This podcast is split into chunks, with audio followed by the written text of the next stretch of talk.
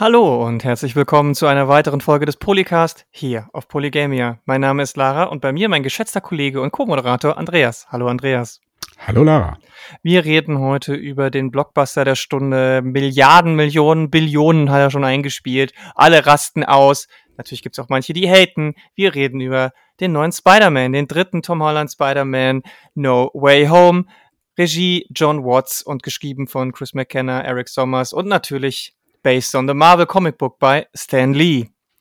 Und bevor wir einsteigen, direkt die Warnung oder der Hinweis vielmehr, das wird ein Full-Spoiler-Cast, denn es ist nicht sehr sinnvoll, über diesen Film zu sprechen, ohne auf gewisse Plot-Reveals und Details einzugehen. Deswegen, wenn ihr den Film noch nicht gesehen habt, dann passt auf, denn wir werden euch ganz, ganz viele Sachen spoilern und das ist gerade bei dem Film, da werden wir später natürlich noch ausführlich darauf eingehen, schon relativ wichtig, Dinge nicht zu wissen. Da nimmt man sich sehr viel von tollen Momenten oder cheesy Momenten oder was auch immer, aber von wichtigen Momenten.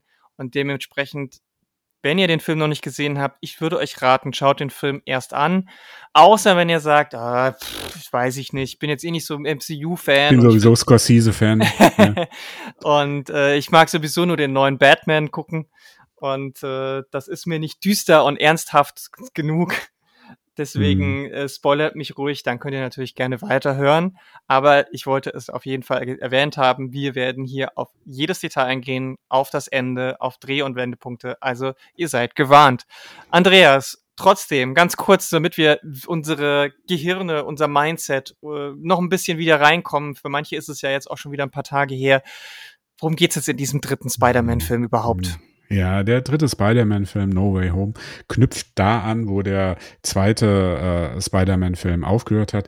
Die Identität von Spider-Man ist äh, da offen, ist dargelegt von äh, Jonah Jameson, dem äh, Redakteur, dem Besitzer vom Daily Bugle und Peter Parker wird jetzt quasi gejagt, ähm, muss äh, auch einen Anwalt äh, engagieren. Ähm, auf jeden Fall, er wird gejagt jetzt von allen und wie kommt er da raus? Was macht er? Er geht zu seinem guten Kumpel Dr. Strange und fragt ihn, hör mal, kannst du nicht einfach alles so wieder zurückstellen, dass niemand mehr weiß, wer Peter Parker ist? Hm, Dr. Strange überlegt kurz, aber dann äh, schlägt sein Ego voll durch. Er kann ja alles, das hat er, Dr. Strange, das hat er, glaube ich, in den Jahren immer so äh, behalten, diese Arroganz. Und äh, er wagt diesen Zauberspruch und das geht natürlich schief. Aus welchen Gründen auch immer jetzt. Das Ganze geht schief. Die Mult, dass dieses Multiversum quasi öffnet sich, die Multiversen verbinden sich und es passiert das, äh, was äh, die Fans im Vorfeld alle schon geahnt haben. Die äh, Bösewichte äh, kehren in das MCU, also die man von früher kennt, der grüne äh, Goblin, äh, Doc Ock, Sandman und äh, wen es da alles gibt, die kommen alle äh, in unser Universum, also das MCU-Universum und äh, unser Peter Parker muss sich mit denen rumschlagen, aber und das ist diese große Auflösung, wo viel spekuliert wurde. Er bekommt Hilfe von den anderen Spider-Mans, die da wären. Tobey Maguire, der erste Spider-Man, quasi aus den Sam Raimi-Filmen. Also er war nicht der erste Spider-Man im Film und Fernsehen, aber der, der das Ganze populär gemacht hat. Und Andrew Garfield, The Amazing Spider-Man. Und gemeinsam versuchen die drei, diese Bösewichte, ich sag mal, zurückzuschlagen. Und ob hm. das gelingt oder nicht gelingt, das zeigt dieser Film. Ja. Übrigens, J. Jonah Jameson ist im Tom Holland-Universum nicht Chef des Daily Bugle. Ah, ist, okay. In dem Fall hat er nur einen kleinen Internetsender und wird dann zu sowas wie Fox News. Aber ah, okay. Ich habe gedacht, da steht Daily äh, Bugle oder Daily Bugle drüber. Äh, also der Daily Bugle, die Zeitung, äh, die hat er zumindest am Anfang im Tom Holland-Verse nicht. Ach, inne, okay. aber das ist auch egal. Äh, er ist der Chef des, er ist das, was man mit dem Daily Bugle verbindet, auch wenn später jemand anders nach ihm das übernimmt und er in die Politik wird und teil, später dann vielleicht sogar New Yorks Bürgermeister und so wird. Also was ähm, wir aber auch dem Film ja noch nicht wissen. Ja, genau. Also er ist auf jeden Fall derjenige, der das alles lostritt und der Film steigt tatsächlich wirklich nahtlos da ein und das ist, ist ein interessantes, äh, interessantes Moment, weil das haben wir relativ selten, dass nach so langen Pausen und so vielen Filmen dazwischen das wirklich so ist. Aber ähm, das MCU wird halt wirklich immer mehr zu einer serienhaften Darstellung von Film. Und mhm. dementsprechend, ja, also wenn ihr den Film nicht mehr in Erinnerung habt, dann ist es, kann es am Anfang so ein bisschen verstörend wirken, weil es gibt halt keine so Einführung oder, oder sonst irgendwas. Sondern Was bisher geschah oder Genau, sowas. irgendwie sowas. Keine Rückblende, also beziehungsweise ein bisschen gibt's die, aber ähm, sie ist wirklich sehr kurz. Und äh, man merkt, dass die jetzt wirklich darauf setzen, dass man alles gesehen haben muss. Ja, ähm, Andreas, kurz zum, zum, zum Eingewöhnen oder zum, zum, zum Einstieg, damit die Leute auch gleich wissen, was bei uns Sache ist. Wie fandst du denn jetzt den Film? Ja, der Film hat mir erstaunlich gut gefallen. Mhm. Mm, das sage ich aber auch, ähm, weil der Film an, also er funktioniert als, er ist ja ein Fanservice-Film und normalerweise hasse ich Fanservice-Filme. Also das hat man ja zuletzt bei Afterlife, glaube ich, Ghostbusters Afterlife gemerkt, wie sehr ich das hasse, wenn da einfach so alles neu aufge, äh, also nostalgisch verklärt mhm. wird und hochgeholt wird. Ähm, aber ähm, auch vor allem deswegen, weil der Film Spider-Man No Way Home eigentlich auch vieles schlechte Sachen hat. Also viele Sachen, wo ich sagen würde, das würde ich kritisieren. Das ist schlecht gemacht einfach. Das ist von dem, vom Drehbuch schlecht gemacht, ähm, das Ganze. Aber er schafft es halt, ähm, wenn ich den jetzt als Fanservice-Film sehe, mhm. dass er ähm, so ein paar Elemente, ein paar hm, Ideen aus den anderen Filmen aufnimmt, also auch den früheren Filmen und sie jetzt wirklich äh, inhaltlich zu verarbeiten versucht. Das funktioniert nicht immer, aber das klappt doch in einigen Momenten sehr gut. Und deswegen fand ich den ähnlich gelungen wie damals das Erwachen der Macht, was ja auch eine, also Star Wars, das Erwachen der Macht, was ja auch so ein ähnliches Konzept hatte. Wir machen hier einfach erstmal nur auf Nummer sicher, wir machen hier Fanservice, das Ganze, damit wir die Fans nicht verkretzen wollen. Und das gelingt Spider-Man uh, No Way Home sehr gut, in meinen Augen. Ja, bei mir ist es so, dass ich zwei, zwei Meinungen dazu habe, weil ich da ganz offenlegen muss, dass ich den Film nicht einfach so bewerten kann. Denn ähm, ich bin mit Spider-Man aufgewachsen. Es war meine erste Comic-Heft-Serie, die ich als äh, Abo hatte. Und danach auch immer wieder ganz, also ich habe jahrelang, jahrzehntelang Spider-Man gelesen und war, das war immer meine Favorite-Figur in allen Varianten tatsächlich. Und ich kann natürlich meine, da kann da meine emotionale Verbindung jetzt nicht so einfach ausschalten. Also diese sogenannte kritische Distanz, die ist ja ist ein mhm. Mythos, das gibt's nicht. Also ich kann nicht einfach sagen, so und jetzt betrachte ich den Film völlig neutral. Mhm. Das geht nicht oder oder objektiv. Ähm, auf der anderen Seite habe ich aber mittlerweile natürlich auch eine gewisse Distanz zur Figur aufgebaut über die letzten zehn Jahre und ich habe halt auch meinen, ja, ich sag mal, meine journalistische Praxis eine ganze Weile jetzt gemacht und kann da mit gewissen Filtern und Werkzeugen draufblicken, wo ich sage, ja, und das und das und das und das und das hat ab, funktioniert halt einfach nicht jenseits von dieser emotionalen Seite. Also deswegen aus emotionaler Fanseite ist es wahrscheinlich der perfekte Film, nahezu, nahezu, auch da nicht. Mhm. Ähm, aber aus KritikerInnen-Sicht würde ich sagen, ist es an vielen Stellen sehr konservativ, traut sich zu wenig ähm, und geht auch nicht, also ist auch nicht konsequent in vielen Sachen genug und ist meiner Meinung nach leider auch, was das angeht, so, dass er viele Chancen einfach nicht wahrnimmt, die so offensichtlich sind, die so nahe liegen. Deswegen mhm. fände ich das, äh, fand ich da vieles auch nicht so gut. Ich meine, der Film hat einen, einen Rotten Tomato Score von was über 90 Prozent, mhm. 94, 95 ja, ja. und einen Audience Score von nahezu 100. Also der kommt extrem gut an. Es gibt natürlich mhm. auch negative Stimmen, wobei ich bei vielen Leuten, die wirklich so extrem negative Reviews darüber rausgehauen haben, den Eindruck hatte, dass sie halt einfach nur gegen den Strom wieder schwimmen wollen. Das ist so, manche, manche Leute haben sich das halt so selbst einge eingebrannt, dass sie, wenn die Masse einen Film gut findet, dann dürfen sie den Film nicht gut finden, habe ich den Eindruck. Mhm. Aber was ich auch als Kritiker in sich zumindest dem Film gutheißen kann, ist, dass es und das knüpft an das an, was du gesagt hast, es ist kein Fanservice, der reiner Selbstzweck ist. Und das macht dieser Film mit am besten von allen diesen Fanservice-Filmen, die ich bisher gesehen habe. Sei es jetzt Star Wars, mhm. sei es jetzt äh, Ghostbusters Afterlife oder weiß ich nicht, Star Trek oder sonst irgendwas, weil die Fanservice-Momente ganz oft, zumindest die großen, die haben alle nochmal einen eigenen Erzählstrang, die haben Ja. eigen, die haben eine, die haben eine Sinnhaftigkeit innerhalb des Films, die sind nicht nur für uns ZuschauerInnen da. Und ich glaube, das macht diesen Film dann doch recht besonders, würde ich sagen. Mhm.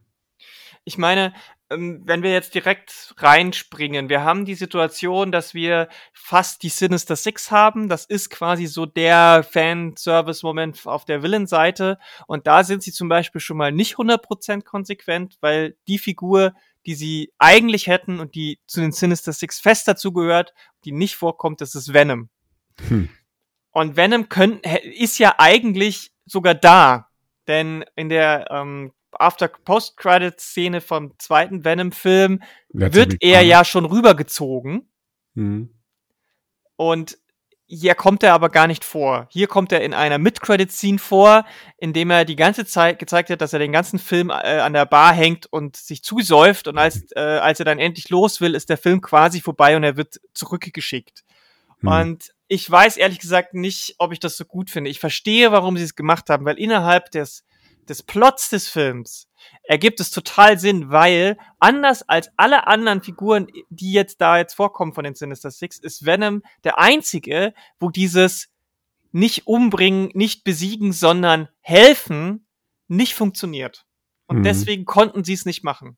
Mal Ja. ganz abgesehen davon, ob Venom jetzt ab 12 oder nicht ab 12 ist, das hat damit gar nichts zu tun. Es hätte einfach plottechnisch nicht funktioniert. Mhm. Bei allen anderen hat das sehr gut funktioniert. Und das, das ist, glaube ich, auch was, was den Film ausmacht, dass der, der ist smart in vielen Bereichen.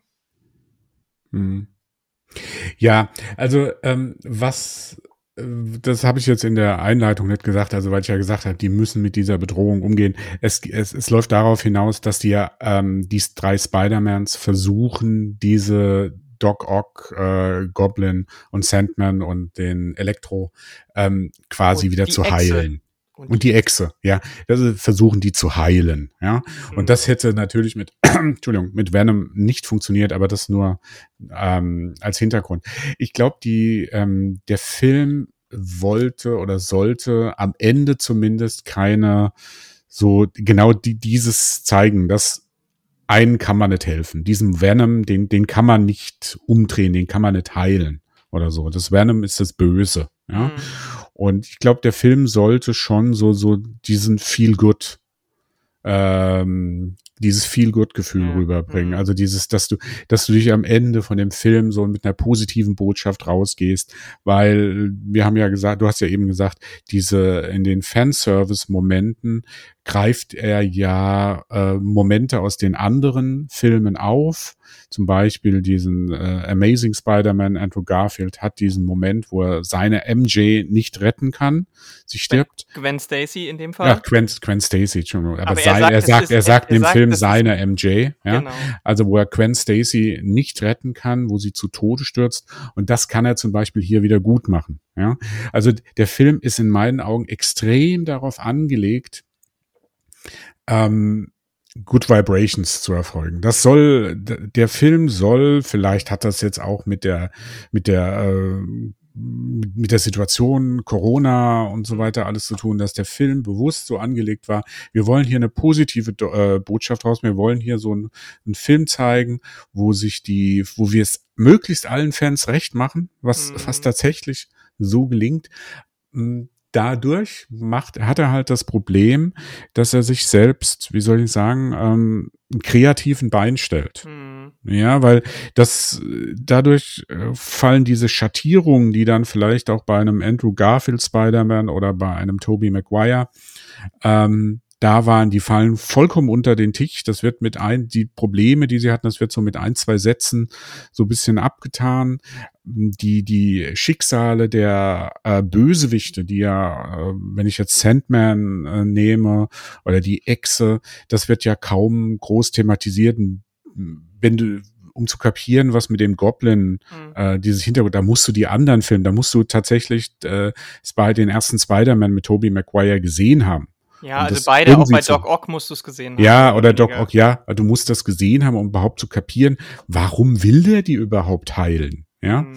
aber, aber der Film ist grundsätzlich aufgelegt, so positiv zu enden. Da hätte dieser Venom, der hätte das ganze, ähm, der hätte das ganze äh, Konzept zunichte gemacht. Ne? Genau, aber genau das ist der Punkt, wo ich sage, das ist gerade aus Kritikersicht mein äh, ein großer Kritikpunkt, weil es mir zu wholesome ist.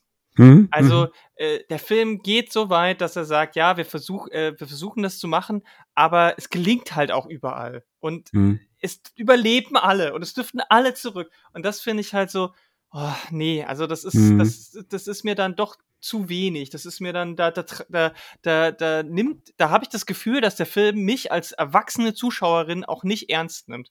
Weil mhm. die, das wird auch, auch ganz oft angedeutet, nämlich, ähm, ich, es ist ja so, dass im Endfight dann zum Beispiel äh, Tobey Maguire ähm, versucht, Tom Holland Spider-Man aufzuhalten, Green Goblin umzubringen. Mhm. Weil wir, da kommen wir gleich noch drauf, äh, Green Goblin ist ja äh, wieder übertreibt und diesmal die Bezugsperson von Tom Holland Spider-Man umbringt. Und Tobey Maguire verhindert das, weil er ist der ältere Spider-Man. Er weiß das schon, was das alles auslöst und was das bringt und was es nicht bringt. Und wird dann aber von Green Goblin quasi von hinten, ähm, ja, nahezu tödlich. In dem Moment wirkt es so, als hätte er ihn erstochen. Aber mhm. nein, er überlebt es natürlich. Ja. Das wäre mhm. zum Beispiel was, wo ich sage, warum durfte der Tobey Maguire da nicht sterben? Das wäre doch auch eine total interessante Entwicklung und auch eine wichtige Szene gewesen und endlich mal jemanden sterben zu lassen. Das hätte ja für den Tom Holland Spider-Man in seinem Mainline nicht, nicht irgendwie mhm. negative Auswirkungen hat. Im besten Fall sogar das Gegenteil, so dass ja. er sich das Opfer von Tobey Maguire als Vorbild nimmt, eben das nicht so zu machen. Ja. Und da hätte eben auch der Venom reingepasst, weil am Ende werden natürlich alle Villains, alle Schurken werden geheilt, alle kommen danach äh, äh, gut raus. Selbst Elektro, der sagt, jetzt bin ich wieder nichts und niemand, kriegt noch von Andrew Garfield gesagt, du warst nie ein Nichts und niemand, mm. du mhm. bist was. Also das ist mir, das ist mir alles ja, zu heimelig und ähm, Venom hätte halt gesagt, ne, ich will nicht geheilt werden. Ähm, ich brauche nicht geheilt werden. Äh, ich, ich, da hätte man eine ganz andere Diskussion aufmachen können. Das Problem mhm. ist aber, der Film dauert schon zweieinhalb Stunden. Wenn du da jetzt noch einen Venom mit reingebracht hättest, mhm. mit deiner extra Storyline, dann hätte der Film noch mal eine Stunde länger gedauert. Ja. Und da sage ich mir halt, dann hättet halt auf ein oder zwei andere Schurken verzichtet. Also ich finde Sandman und die Echse hm. Die, waren, waren, die sind redundant. in dem Film so, die sind in dem Film so unnötig, also noch nicht mal die Ex, also wenn die zumindest irgendwas, also Sandman kommt zumindest ein bisschen prominenter, aber die Echse, die ist halt nur so ein wirklich ein störendes Element. Aber jetzt ja, nochmal zu der Action-Szenen. Ja, diese Tobey Maguire-Szene, wo der fast zerstochen wird, ich könnte wetten, die haben das danach noch, die haben, es gibt zwei äh, Enden von dem Film, wo der eine wo Toby Maguire stirbt mhm. und wo, äh, sie, äh, wo er überlebt. Weil das sah für mich so aus, als hätten sie das nachher noch so nach bei ein paar Testvorführungen oder eben äh, bei, kurz bei der Abnahme hätten sie das noch geändert. Ja, das wäre so ein Moment gewesen, wo ich gedacht habe, ah, warum lässt er ihn da nicht sterben? Warum bringt er nicht, zumindest nicht da das rein? Aber sie haben immer halt das Happy End gewählt. Ne? Also es war eigentlich, wenn, wenn man sich den Film so anguckt, da waren sie ja nur in einem Moment, wo sie gesagt haben, wir machen ähm, das Tragische. Mhm, das war in mhm. der Szene mit äh, Tante May, die diesmal die Rolle von Onkel Ben mhm. übernimmt und diese fatalen Worte sagt, aus großer äh, Macht wächst große Verantwortung. Als sie das gesagt hatte, wusste ich, das waren ihre quasi ihre letzten Worte. Mhm. Ähm, und so, das war ja der ein, einzige Moment, wo, wo sie das so durchgezogen mhm. haben. Ansonsten immer das Happy End. Und das das, das ist halt schon immer ein, äh, ein Problem gewesen, wenn du in einem Film, wenn du, wenn du diesem, dieser Tragik, die in jeder Geschichte irgendwo drinsteckt, wenn du der aus dem Weg gehen willst. Hm. Und ähm, das führt halt dazu, dass du diesen Film einerseits so als, so, so mit einem beseelten Gefühl verlässt du vielleicht als Fan hm. diese, diese ganze Veranstaltung, aber du wirst ja am Ende sagen, hm, ja, also damit er im Gedächtnis bleibt, hätte das noch passieren können, das noch passieren können oder es hätte, es fehlt dir was, glaube ich. Danach. Ja, also deswegen habe ich auch den Einstieg mit nochmal so viel Wert auf diese Spoilerwarnung gelegt, weil wenn man den Film ein zweites, ein drittes, ein viertes Mal sieht, dann bleibt außer diesem Fansif halt doch nicht mehr viel hängen. Hm. Und das ist halt genau das Problem, wenn du halt schon weißt, was als nächstes passiert und diese überraschenden Momente nicht mehr hast, dann irgendwie ist der, ist der dann doch wieder genauso dünn wie die meisten anderen Marvel MCU-Filme. Mhm. Und das ist halt einfach schade, weil das Potenzial für mehr war hier so krass da, stärker als bei fast allen anderen MCU-Produktionen, fand ich, wäre hier die Möglichkeit gewesen, mal wirklich in eine neue Ära überzugehen, mal was anderes zu machen. Und es ist halt so, dass sie diese Spider-Man-Formel jetzt doch am Ende wieder durchgezogen haben. Ich weiß noch, wie alle bei der Ankündigung des ersten Tom Hollands-Film, alle Spider-Man-Fans, die ich kenne, hm. haben gesagt, bitte nicht nochmal Uncle Ben Story. Wenn ich noch einmal höre, aus großer Kraft kommt große Verantwortung, hm. dann raste ich aus. Dann hm. ich meinen Fernseher weg. Und wir waren alle so erfreut, dass es zwei Filme lang nicht dazu gekommen ist. Und jetzt haben sie es im dritten Teil doch wieder so gemacht. Und es ja. ist wieder die gleiche Schmu-Story, anstatt dass man einfach mal sagt, okay, es gibt halt auch ein Universum und das ist momentan halt das Mainline-Universum, wo das nicht passiert, wo die, wo, hm. wo die, der Grund und die, die, die Entwicklung von Spider-Man, von Peter Parker eine andere sein darf, weil es ist, mhm. es muss nicht immer die gleiche Story sein. Und ich finde halt auch, wenn man so ein bisschen aus den Comics kommt, da gibt's halt auch mittlerweile andere Varianten und die, die Figur Peter Parker ist mittlerweile halt auch erwachsen und ich finde, das hätte man anders machen, das hätte man einfach anders machen müssen an meiner, ja, das um halt ist, einfach, das ist, weißt du, das meinte ich mit so, das ist dieses ja, ja. konservative, dieses tausendmal hm. rehashen, obwohl wir ja die anderen beiden Peter Parkers ja schon drin haben und es wäre doch super gewesen, wenn die sagen, anstatt zu sagen, wir haben das auch durchgemacht, wir wissen, wie es dir geht, hm. hätten sie sagen können, ähm, wir haben was viel Schlimmeres durchgemacht und wir können dir jetzt helfen, dass es wenigstens dir nicht so geht. So. Mhm. Und dass er ja. an den Beispielen der anderen lernt und daraus dann der bessere Spider-Man wird. So. Mhm. Ja, und das, andere, ja. Ah. ja, da, da stimme ich dir dazu. Das ist total dieses Konservative, was in der Figur drinsteht, aber was du halt dabei nicht vergessen darfst, ist auch aus diesem Satz, aus großer Macht wächst große Verantwortung. Das ist halt nun mal ein verdammt starkes Motiv. Ja, ja, das ist, ja, ja, das ja. ist, äh, das, das ist nicht einfach nur so, weißt du, James Bond sagt auch immer geschüttelt, nicht gerührt, ja, mhm. oder so. Das ist nicht einfach nur so ein Bonbon, so, so, einfach so, so, so eine nee, Phrase. Das, Bedeutung, das ist so eine Phrase, die du hinträgst, sondern das ist quasi der Kern der Spider-Man-Figur. Ja, da kann man jetzt sagen, okay, das war der Kern der Spider-Man-Figur. Wir versuchen jetzt was anderes zu machen. Mhm. Das hätte ich sehr begrüßt wenn das gewesen wäre. Hm. Aber sie haben sich halt dafür entschieden, wir bleiben bei der, bei der Geschichte, bei der, bei der Nostalgie, bei der Historie, bei mhm. der Figur und äh, bringen das da ein. Und da muss ich sagen, auch wenn ich dir da in vielen zustimme, dass das halt konservativ und blablabla, ja, ähm, haben sie das gut umgesetzt, weil ähm, sie, sie bringen das in einem Moment, der auch im Gegensatz zu den anderen Szenen auch sehr düster ist, hm. sehr, sehr bedrückend in dem Moment. Also als Tante May das sagt, die sagt es ja nicht so und dann fällt sie tot um, hm. ja, sondern ähm, das ist ja, äh, sie, sie, sie läuft ja noch ein paar Schritte hm. und du denkst schon, ah, ist wieder alles okay und dann sagt sie, ah, ich muss mich setzen und Bums, ja. Und äh, dann, das ist schon sehr, das ist schon intensiv äh, gespielt von den Schauspielern sogar. Mhm. Wenn ich jetzt mal generell sage, also so die schauspielerischen Leistungen bei dem Film waren jetzt, würde ich jetzt nicht Oscar-reif ähm, bezeichnen, die tun ihren Job, ja. Mhm.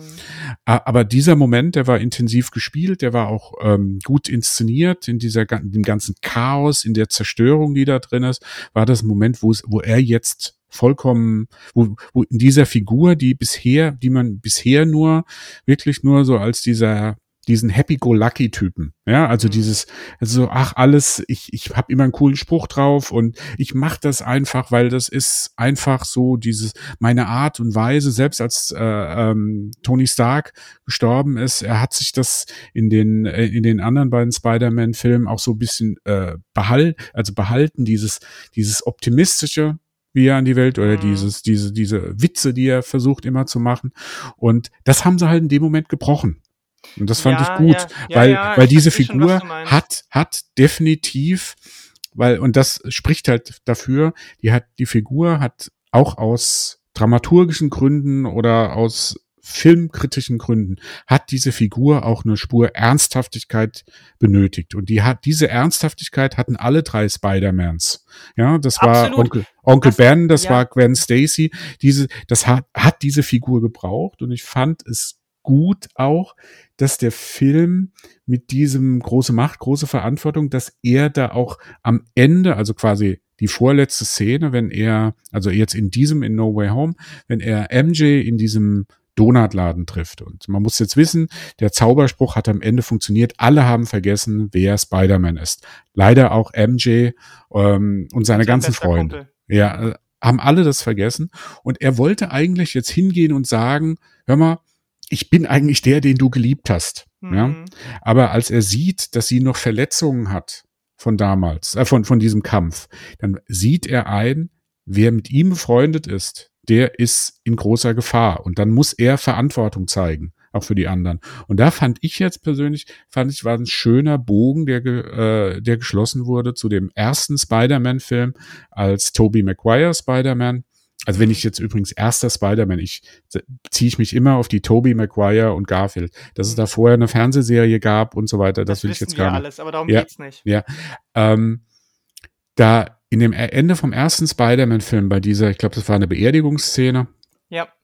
Ähm, da sagt er äh, zu seiner MJ, also beziehungsweise er, er versucht, er versucht sich dann quasi auch von MJ zu trennen, von mhm. ihr loszukommen, weil er auch weiß, mit seiner Macht, die er hat, lockt er viele Gefahren an und er muss Verantwortung zeigen.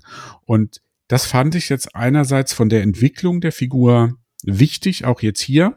Mhm. Und es war für mich so, ich hatte jetzt das Gefühl, ich habe eigentlich jetzt diese drei Filme, die wir jetzt gesehen haben, Homecoming, äh, wie, wie ist der zweite? Far From Home Far from und Home. Äh, das war eigentlich eine Origin-Trilogie. Ne? Wir haben jetzt eigentlich erst Spider-Man. Ja, ja. Da, ja, der, der jetzt mit verschiedenen Facetten äh, ausgestattet ist, der äh, tragische Momente erlebt hat, der erfolgreiche Momente erlebt hat, aber der jetzt wirklich erst zu diesem Spider-Man wird, der ja, der, der ja jetzt erst Spider-Man ist. Den wir ja. vorher, vorher war es ein Teenager, der ein bisschen mit den Kostümen rumgespielt hat. Und ja. das fand ich jetzt gut. Aber ich ja, sehe, aber du versteh, hast, ja. Ich verstehe deinen Punkt. Übrigens war das beim ersten Andrew Garfield auch so mhm. dass die am Ende ähm, oder am Anfang vom zweiten, ich weiß nicht, es gibt diesen Moment, wo er mit Gwen Stacy genau aus demselben Grund mhm. aufbricht. Das kommt immer wieder. Beim Tobey Maguire und auch beim Andrew Garfield ist es ja trotzdem so, dass er sich selber nicht dran hält. Also es ist ja auch ja. klar nie konsequent. Deswegen ja gut, das wird auch im nächsten Spider-Man. Es so wird sein. auch wieder, und deswegen finde ich das dann auch nicht mehr so stark mit dieser Verantwortung übernehmen, dass dieser Satz und dieses, diese, diese, diese Überzeugung, stark ist. Und ja, auf jeden Fall. Und ich will mhm. auch nicht, dass, dass man das komplett verneint, aber die, der Weg dahin hätte ein anderer sein können. Mhm. Weißt du, was ich meine? Ja, er hätte die, die hätten was anderes machen Beispiel können. erleben. Er müsste, er hätte diesen Verlust, man muss nicht auf es muss nicht immer bei jedem Superhelden irgendjemand hm. sterben, damit, äh, das ist die Origin Story 0815. Aber man kann diesen selben Satz aus, mit ganz, gerade in den Tom Holland, und das meine ich, du hast diesen ganzen Vorlauf mit Tony Stark, mit Mysterio, mit, mit im zweiten Teil, wo er aus Versehen diese Kriegsdrohne äh, aus, fast auf seinen, äh, mit, auf seinen Mitschüler hetzt. Da ist, da, da, da hätte man so viele ja. Anknüpfungspunkte ja, für große Kraft und große Verantwortung gehabt. Und ich fand es auch echt nicht überzeugend, dass Tom Holland Spider-Man jetzt plötzlich sagt, ich will die nur nach Hause schicken, ist mir scheißegal, ob die sterben. Das fand ich nicht charakterkonkurrent. Nach, jem, nach mhm. jemanden, der, der freiwillig bei Infinity und Endgame sich tausendmal geopfert hat, der auf, also sich eine Rakete dran heftet und der hätte da auch schon hundertmal sagen können, ist nicht mein Problem, ist nicht ja. meine Liga. Und deswegen, es passt für mich auch nicht hundert Prozent und ich finde, man hätte aus all diesen Sachen genau die gleiche Sache machen können, ohne dass sie sterben muss. Sie hätte ja auch ins Chroma fallen können, das hätte ja vielleicht auch gereicht. Aber ich finde halt auch, und da kommen wir jetzt vielleicht zu dem nächsten Punkt, der Film schafft es einfach nicht, die ne weiblichen Nebenfiguren endlich mal so ein bisschen mehr sein zu lassen, als wirklich nur StichwortgeberInnen. Mhm. Sei es jetzt Tante May, die, die wirklich, die hätte, die hätte, die hätte die diesem, in dieser Variante hätte die auch mehr sein können. Die hätte nicht sterben müssen, die hätte da viel mehr zusammen für die, für das Zukunft, für die Zukunft von Tom Holland Spider-Man hätte da, hätte man da ganz viele tolle Sachen machen können. Und auch Mary Jane ist außer für ein paar lustige äh, hm. Dialogszenen zu nichts zu gebrauchen, finde ich auch total vertan. Ja. Und dann schafft es ein Film, der ein Multiversum mit verschiedenen Spider-Personen aufmacht, nicht eine weibliche Spider-Person zu zeigen im Jahr 2021, wo wir wissen, dass es mindestens fünf gibt. Das hm. ist mir zu wenig. Das ist ja. Einfach ja. zu wenig. Ja, also da, da muss man dazu sagen, ich glaube, sie wollten bewusst nur diese Referenz zu den ersten beiden Spider-Man-Serien äh, haben. Also zu Spider-Man Sam Raimi, Tobey mhm. Maguire und diesem Andrew Garfield, Spider Amazing Spider-Man. Sie wollten da nicht mehr machen, das kann ich verstehen. Das gibt's es. Die, die, die, die Filmgeschichte gab's mhm. ja aus der, außerdem Into the Spider-Verse. Mhm. Ja, gab's ja keine populäre Spider-Woman, sag ich mal. Ja. Mhm. Und warum sie jetzt da eine komplett neue Figur, nachdem sie schon fünf Bösewichte, drei Spider-Mans, noch eine Spider-Woman äh, Woman, äh, da reinbringen, das wäre äh, also das, der Film ist schon, was einer der Kritikpunkte ist, was wir ja auch schon gesagt haben, dass die Exe und Sandman redundant, redundant sind, der ist schon knapp, knapp am Overkill was, was die Figuren und alles Also ich finde, er ist drüber. Äh, ja, ja, also dann, dann, dann machen wir, dann sagen wir es drüber. Wir haben ja auch über äh, Exe und Sandman. Was, und dann noch mal eine reinbringen. Ja, weil du musst ja davon ausgehen, dass Tobey Maguire und Andrew Garfield, die waren gesetzt. Ja, klar. Ja? Das die, die sollten da rein. Abrede stellen, die ja? dürfen auch, das, wie gesagt, das ist auch gut gemacht. Da kommen und, wir gleich aber, noch, aber. Aber ich, aber, weißt du, das, das wäre mir zu viel, da fand ich auch okay, dass da keiner äh, dabei war. Ähm, was andererseits ist das natürlich, was du schon richtig gesagt hast, die Rolle der Frauen in dem Film. Ähm, will jetzt bei Tante May, will ich jetzt gar nicht, die, die hat halt, das ist halt diese Rolle, hm. die sie hm. da, die, die sie ausfüllen muss. Das macht Marisa Tomei eigentlich ganz okay und so. Aber wo ich halt wahnsinnig enttäuscht bin, ist bei Zendaya. Hm. Ja? Das ist so eine fantastische Schauspielerin. Hm. Ja, egal ob das Euphoria ist, die Fernsehserie, die sie hatte, oder man kann über den Film streiten, was das für eine Aussage hat. Malcolm and Marie. Ja, hm. aber die, da, da, da spielt die eine komplett andere Figur als diese Mary Jane. Ja, hm. und eine vielschichtigere, tiefgründige und und das hätte ich mir halt gewünscht. Kirsten Dunst war als äh, MJ, hm. ja, oder selbst Emma Stone in Amazing Spider-Man, die hatten alle mehr, wie soll ich sagen, wie will das nicht falsch verstehen, mehr Fleisch, weißt du, mehr, mehr, da war in der Figur, ja. ja.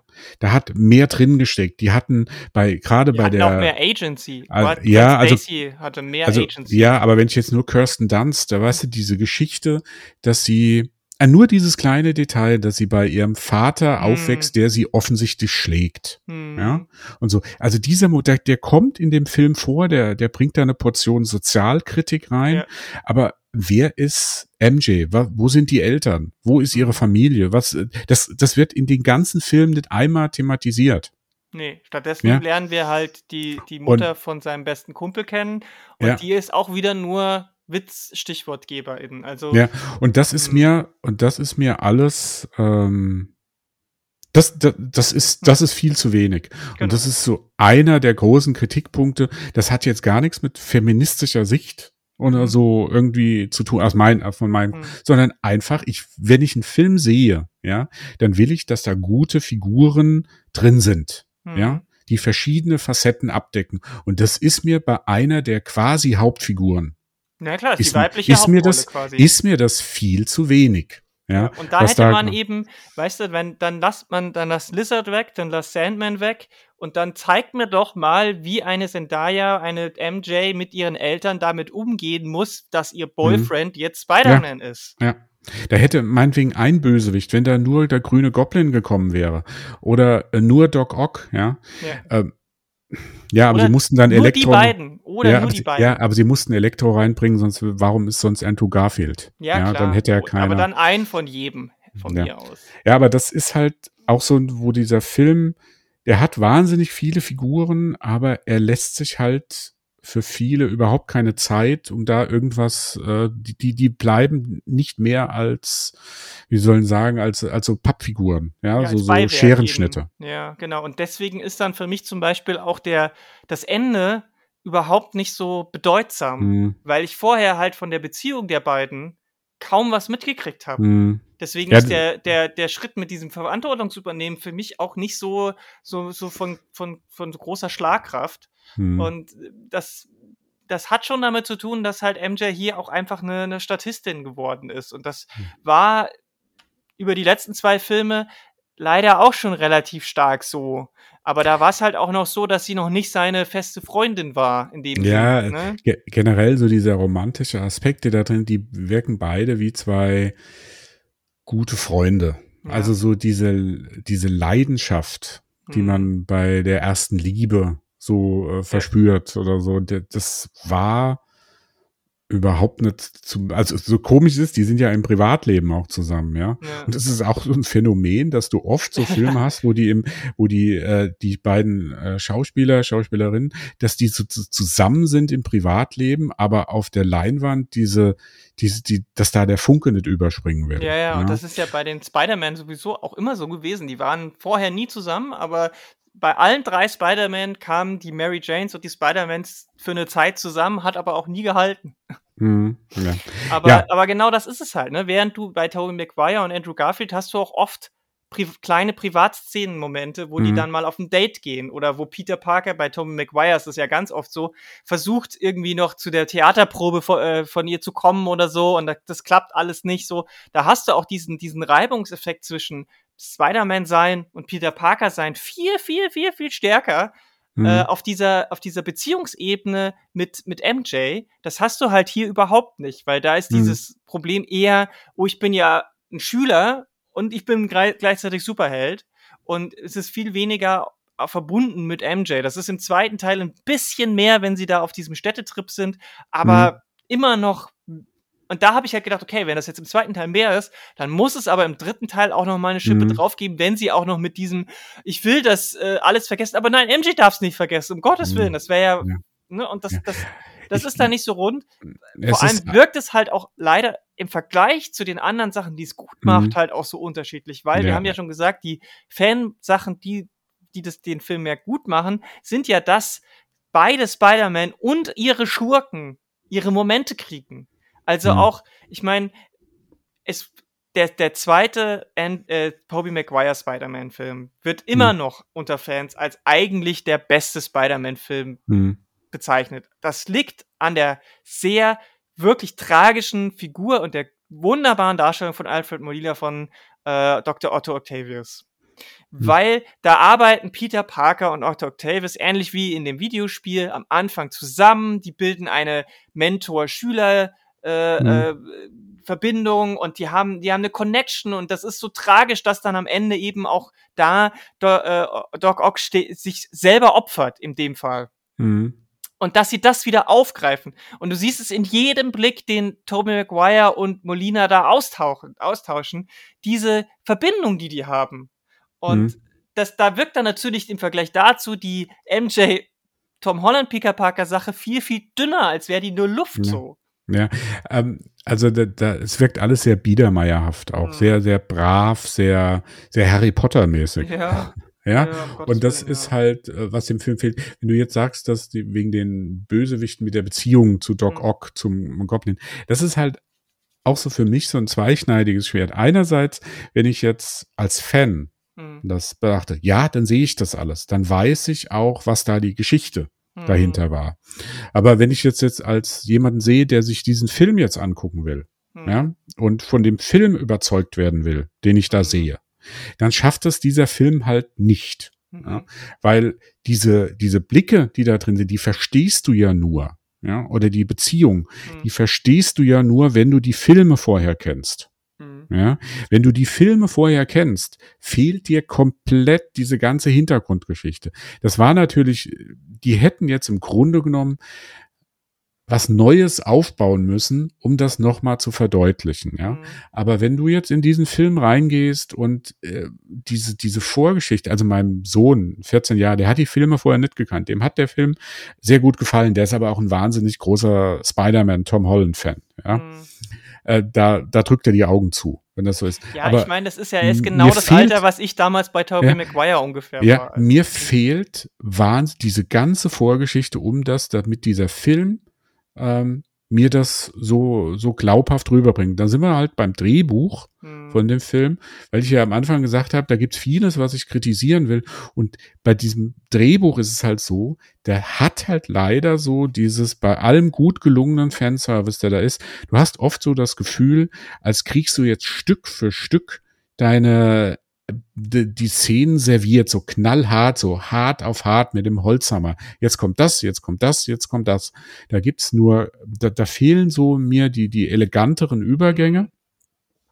Und das ist halt, es gibt gute Szenen. Ich habe vorhin gesagt, diese Szene, wo Tante May stirbt. Ja, oder so. Diese Action, also grundsätzlich, die Action-Szenen, finde ich, sind gut choreografiert, gut inszeniert. Also gerade der, Fall. dieser, dieser Final End, Fight, ey ja, dieser Endkampf, wo sie, wo die drei Spider-Mans, wie die da gemeinsam durch die Lüfte schwingen und so, das sind Bilder da, da als Fan würde ich mir das jetzt einrahmen lassen. Ja, ja, genau. Und ja, das also das und ist. Und es wird auch sogar aufgegriffen, auch das nochmal dazu, ne? Also, weil, das ist auch was, was zum Beispiel wieder gut gemacht ist, weil das versteht man auch, wenn man die anderen Filme nicht kennt, weil es wird erklärt, Tom Holland Spider-Man kann koordinieren und weiß, wie man im Team kämpft, weil er das gemacht hat und die mhm. anderen beiden nicht. Mhm. Und diese unterschiedlichen Erfahrungsaustausche, hier funktioniert das. Hier funktioniert das wunderbar. Und dann weist er die an und dann machen sie einen Plan zusammen. Das ist das, wo ich meine, da kam, da, das ist dieses gegenseitige Lernen, was man bei dem vorigen Part, was ich gemeint habe, mit Kraft und Verantwortung und Mary Janes Tod, äh, äh, Tante Mays Tod, äh, das hätte man da auch so machen können, weil hier machen sie es ja auch. Und mhm. das, das führt halt auch dazu, dass dieser Endkampf so wunderbar miteinander harmoniert.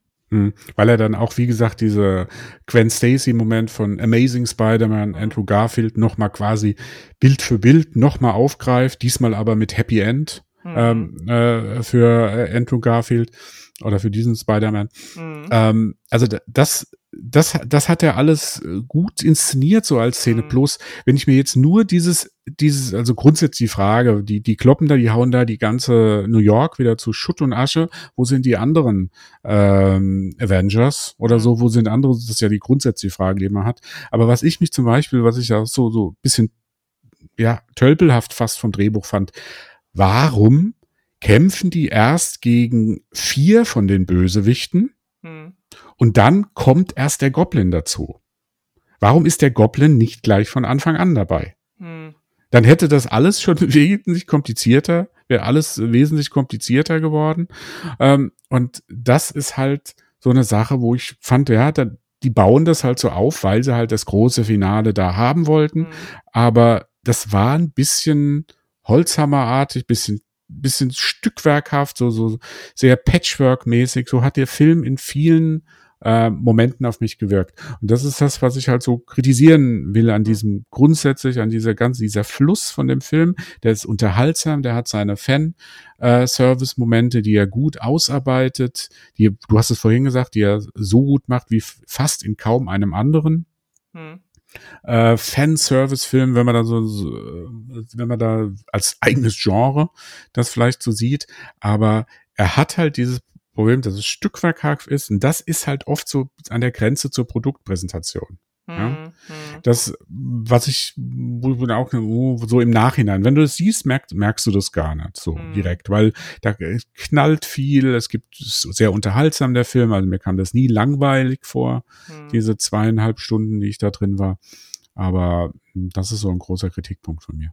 Ja, auf jeden Fall. Also es, es, ist, es ist halt am Ende doch ein bisschen zu viel und das, das das finde ich halt auch so ein bisschen irritierend, weil wir haben vorhin kurz darüber gesprochen, jetzt nochmal der obvious Vergleich, also der wirklich offensichtliche mhm. Vergleich zu dem Animationsfilm Into the Spider-Verse mhm. oder Spider-Man äh, neues Universum, A New Universe, deutsche Ich weiß gar nicht, wie der deutsche Titel ist. Irgend, Mild, irgendwas stimmt. Milde anders, aber äh, mhm. ihr wisst, was ich meine.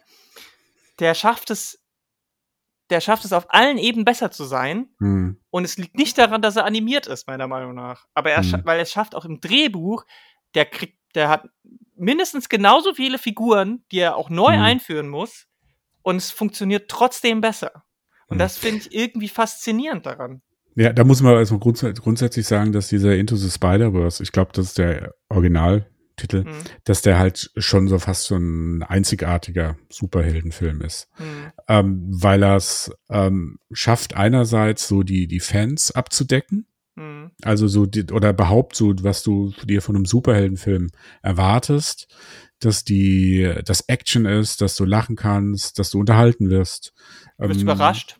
Ja, aber andererseits hat er ja fast schon, wenn das Ende sehr abgespaced. Ja, Ja, ja. hm. Oder mit den Ideen, die da reinkommt, dass dann diese Spider-Woman und, und das noch und das noch. Und das, ähm, das ist schon sehr ungewöhnlich, dass das funktioniert. Da bietet natürlich so ein Animations, das Genre Animationsfilm, dem, dem lasse ich persönlich immer mehr durchgehen, Hm. was dieses, ähm, was das Surreale zum Hm. Beispiel anbetrifft, ja.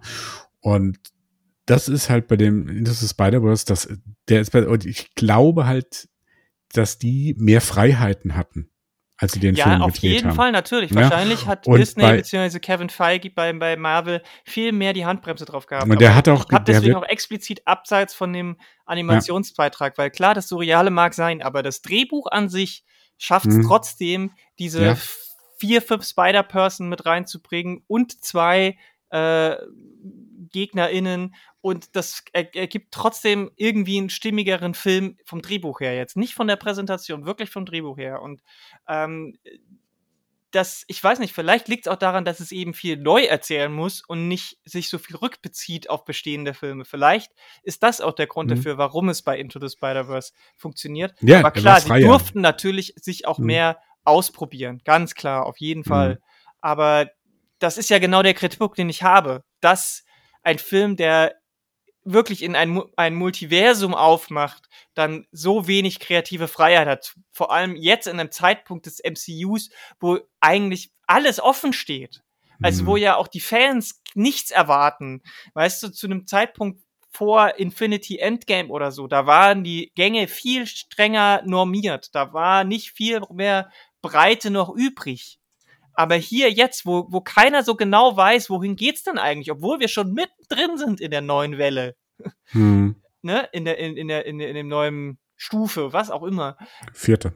Ja, ja, also, ob man es jetzt Stufe oder, oder, weiß weiß ich, wie man das nennt, Kapitel, Staffel. ähm, es geht darum, dass, dass auch jetzt alles möglich gewesen wäre und dieses, dieses Einengen, was dann vielleicht kam von Feig oder von, von wem auch immer, das war hier einfach unangebracht, meiner Meinung nach. Und ähm, der Film macht halt dann auch wieder sehr viele Türen äh, für die nächsten Filme auf, aber immer nur genau so weit, diesen Spalt, dass es halt nur immer genau so eins weitergeht. Also natürlich geht es jetzt weiter mit äh, Multiverse of Madness und so weiter. Das war ja genau das, worauf jetzt alles drauf hinausläuft. Auch schon vorher mit der Loki-Serie und hier mit der, der Wonder Vision-Serie und so weiter. Aber man hätte hier einfach auch vieles mal zeigen können, ohne dass man es unbedingt dann in dem ganzen Film verwurstet. Ne? Wenn dann am Ende die Risse kommen in die ganzen anderen Galaxien und Universen, da hätte ja hätte man zumindest da ja mal was anderes zeigen können. Aber auch das tut man ja nicht. Hm. Das traut man sich auch wieder nicht. Weil dann, Ja. weil wenn man, wenn man was mal gezeigt hat, dann haben sie sofort Angst, man muss es auch 100% committen. Also wenn ich dann irgendwo mal in einer Szene am Ende sehe, dass da eine weibliche Spider-Woman oder Ghost Spider oder wie auch immer Silk, wie sie heißen, Spider-Girl rumschwingt, dass dann, dass dann, das wäre, das wäre doch auch schon mal zumindest irgendwie mehr gewesen, als jetzt so, wo gar nichts davon kam. Und das, äh, und auch da ist es halt dann von der, von der Lösung her am Ende schon auch wieder ein bisschen sehr bieder. Ja, du hast dann plötzlich so eine Fragezeichenbox, wo man drauf drückt und dann ist alles wieder gut. Hm. Ja, das sind halt die einfachen Lösungen, um für ein möglichst breites Publikum anzusprechen. Ähm, ich glaube, du, du hast ja grundsätzlich was dieses MCU, was es sein will, was es macht. Hm. Da, da muss man einerseits schon sagen, es ist ein wahnsinniger Geld, Geldmaschine. Ja, also für, für Disney und für Marvel ist es ähm, so quasi das, was die beiden, was die Firmen oben hält. Ohne Dis, ohne, ohne Marvel oder auch Star Wars auf einer anderen Seite, äh, Ebene, aber gerade Marvel wäre Disney, glaube ich, nicht in der Rolle, die sie heute sind. Mhm. Das wollen die natürlich mh, bewahren die wollen da keine großen Risiken eingehen, damit das alles so schön weitergeht. Auf der anderen Seite muss ich natürlich sagen, äh, wenn ich mir das jetzt zum äh, DC-Universe angucke, also das, was Zack Snyder da gemacht mhm. hat, das fand ich wesentlich weniger einfallsreich hm. als jetzt, äh, was MCU macht oder was MCU gewagt hat, weil man darf hm. ja auch nicht vergessen, MCU hat es zum Beispiel gewagt, einen, äh, einen schwarzen Superhelden groß prominent darzustellen, den vorher keiner gekannt hat mit ja. Black Panther. Hm. Ja? Das, das haben die gemacht. Die haben ähm, in anderen, äh, die haben immer wieder so eine die, die haben dieses Thema, was passiert, äh, diese, diese Rolle eines Superhelden, der so allmächtig ist, also eines allmächtigen Menschen, ähm, der, wie geht er mit den Folgen seiner Tat um? Das wird da angesprochen, ja. Das ist dieses in äh, Age of Ultron beziehungsweise Civil War mhm. und, und so weiter. Also ich finde schon auch, was die Serien anbetrifft, wenn du dir WandaVision anguckst, fand ich jetzt nicht gut, die Serie, aber die Art und Weise, dass man die ersten paar Folgen so komplett nur in dieser mhm. Sitcom, in diesem Sitcom-Look macht. Oder Loki, der irgendwann ziemlich abdreht von, von ja, dem, was da drin Genau das, das ist es ja. Ja, ja, aber was, die haben ja sowas gemacht, ja. Also sie haben schon relativ viel, wenn ich bedenke, was für eine Geldmaschine das ist. Was Disney für ein Konzern ist, der ja normalerweise nur auf Nummer sicher geht. Ja, mhm. Dis also Disney geht in der Regel immer auf Nummer sicher, immer auf diesen Crowdpleaser, immer das bloß nichts anbrennen lassen, ja. Und da finde ich, hat MCU schon viel gemacht, dass in diesem Film, gerade mit dem Hinweis auf dieses Multiversum, noch viel mehr möglich gewesen wäre. Ja, das, das stimme ich dir vollkommen zu. Andererseits musst du sagen, sie öffnen ja jetzt erst das Multiversum. Ja? Mhm. Ob das jetzt nur so quasi die Einführung war, dieses Multiversum in den Filmen und dann kommt das jetzt in den nächsten Film. Wenn ich mir jetzt den Trailer von ähm, Doctor Strange and the Multiverse of Madness ansehe, da geht das ja alles nochmal, zumindest was den Tra Trailer anbetrifft, wirkt das ja alles nochmal ordentlich nach oben geschraubt. Ja, oder überhaupt guck dir den Look an von dem ersten Doctor Strange Film. Hm. Der was war, sie ja jetzt wieder aufgreifen. Das fand ich, ja. fand ich einen schönen Rückbezug natürlich ja. im Film. Aber ich meine, genau das ist ja der Punkt. Ich, du hast recht mit allem, was du sagst, aber genau dann mhm. haben sie doch ihr Publikum schon so weit gebildet, mhm. dass sie das nicht mehr machen müssen. Ja. Also glaubst du doch nicht, dass irgendjemand da draußen, der jetzt den Spider-Man in neuen gesehen hat, nicht auch alle Serien geguckt hat? Natürlich haben die das. Die wissen, die haben Loki geguckt, die haben, die haben WandaVision geguckt, die haben all diese Sachen geguckt. Und die, die sind damit ja schon dann einen Schritt weiter. Also, warum dann, dann in den Filmen wieder den Schritt zurückgehen? Also, das ist, es, es ist für mich auch kein so, so logischer Schritt, da jetzt wieder so auf Sicherheit zu spielen, nachdem die Filme ja alle mega erfolgreich sind. Hm. Also es gab ja nie wirklich einen Flop. Ja, aber ich meine, man kann also, jetzt über Eternals so ein bisschen äh, da reden. Ich glaube, Eternals hat schon sehr enttäuscht. Ja, aber der aber Film, also Spider-Man war ja lang abgedreht, als bevor Eternals in die, in die Kinos kam. Also das kann man, also das kann man jetzt nicht sagen. Ja, aber, vielleicht, aber, aber vielleicht haben sie bewusst gesagt, wir probieren mit Eternals auch wieder was anderes. Ja zu machen mhm. und gehen dann beim nächsten Film auf Nummer sicher. Das ist ja auch so, das machen ja viele Schauspieler, die drehen dann irgendwie so einen kleinen Indie-Film, um dann nachher in der nächsten den, den Mentor des ja, ja, Superhelden klar. zu spielen. Aber, aber so viel an, dann war, dann war Eternals aber nicht anders genug, finde ich. Also der war ja, ja gut. Der ja. war naja, also hm, hm, hm, weiß ich nicht, ob ich da so mitgehen kann, aber sei es drum, ist, ich, ich finde, das ist ein Kritikpunkt an, an, an hm. dieser Sache, an diesem Film, ja. dass, dass er, dass er weit unter den Möglichkeiten bleibt, die selbst Disney gehabt hätte, ohne irgendwie groß was zu wagen. Wir reden ja jetzt nicht von irgendwelchen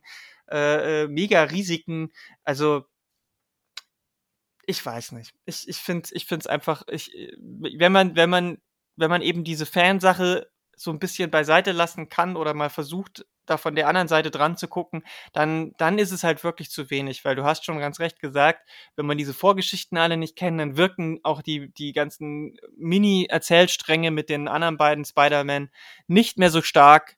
Und dann bleibt halt für den Haupt-Spider-Man auch nur wie diese klassische, ja, ich hab, äh, ich, ich will keine Verantwortung übernehmen, ich bin egoistisch, ah, das geht nicht, große Kraft, große Verantwortung, ich nehme äh, nehm mich zurück und versuche doch wieder der Held zu sein. Viel mehr bleibt dann halt auch bei diesem Film nicht übrig. Hm. Ähm, und das ist dann, finde ich, halt schon ein bisschen wenig mittlerweile. Weil ja gut, äh, vielleicht weiß ich mal, ne, ich fand halt bisher war halt in diesem Tom Holland-Film, das war alles wie so ein so ein Lausbubenstreich, so ein bisschen auf dem Niveau. Ja, auch von der, von der, von den, von den, ähm, von der Fallhöhe was alles passieren konnte, ja.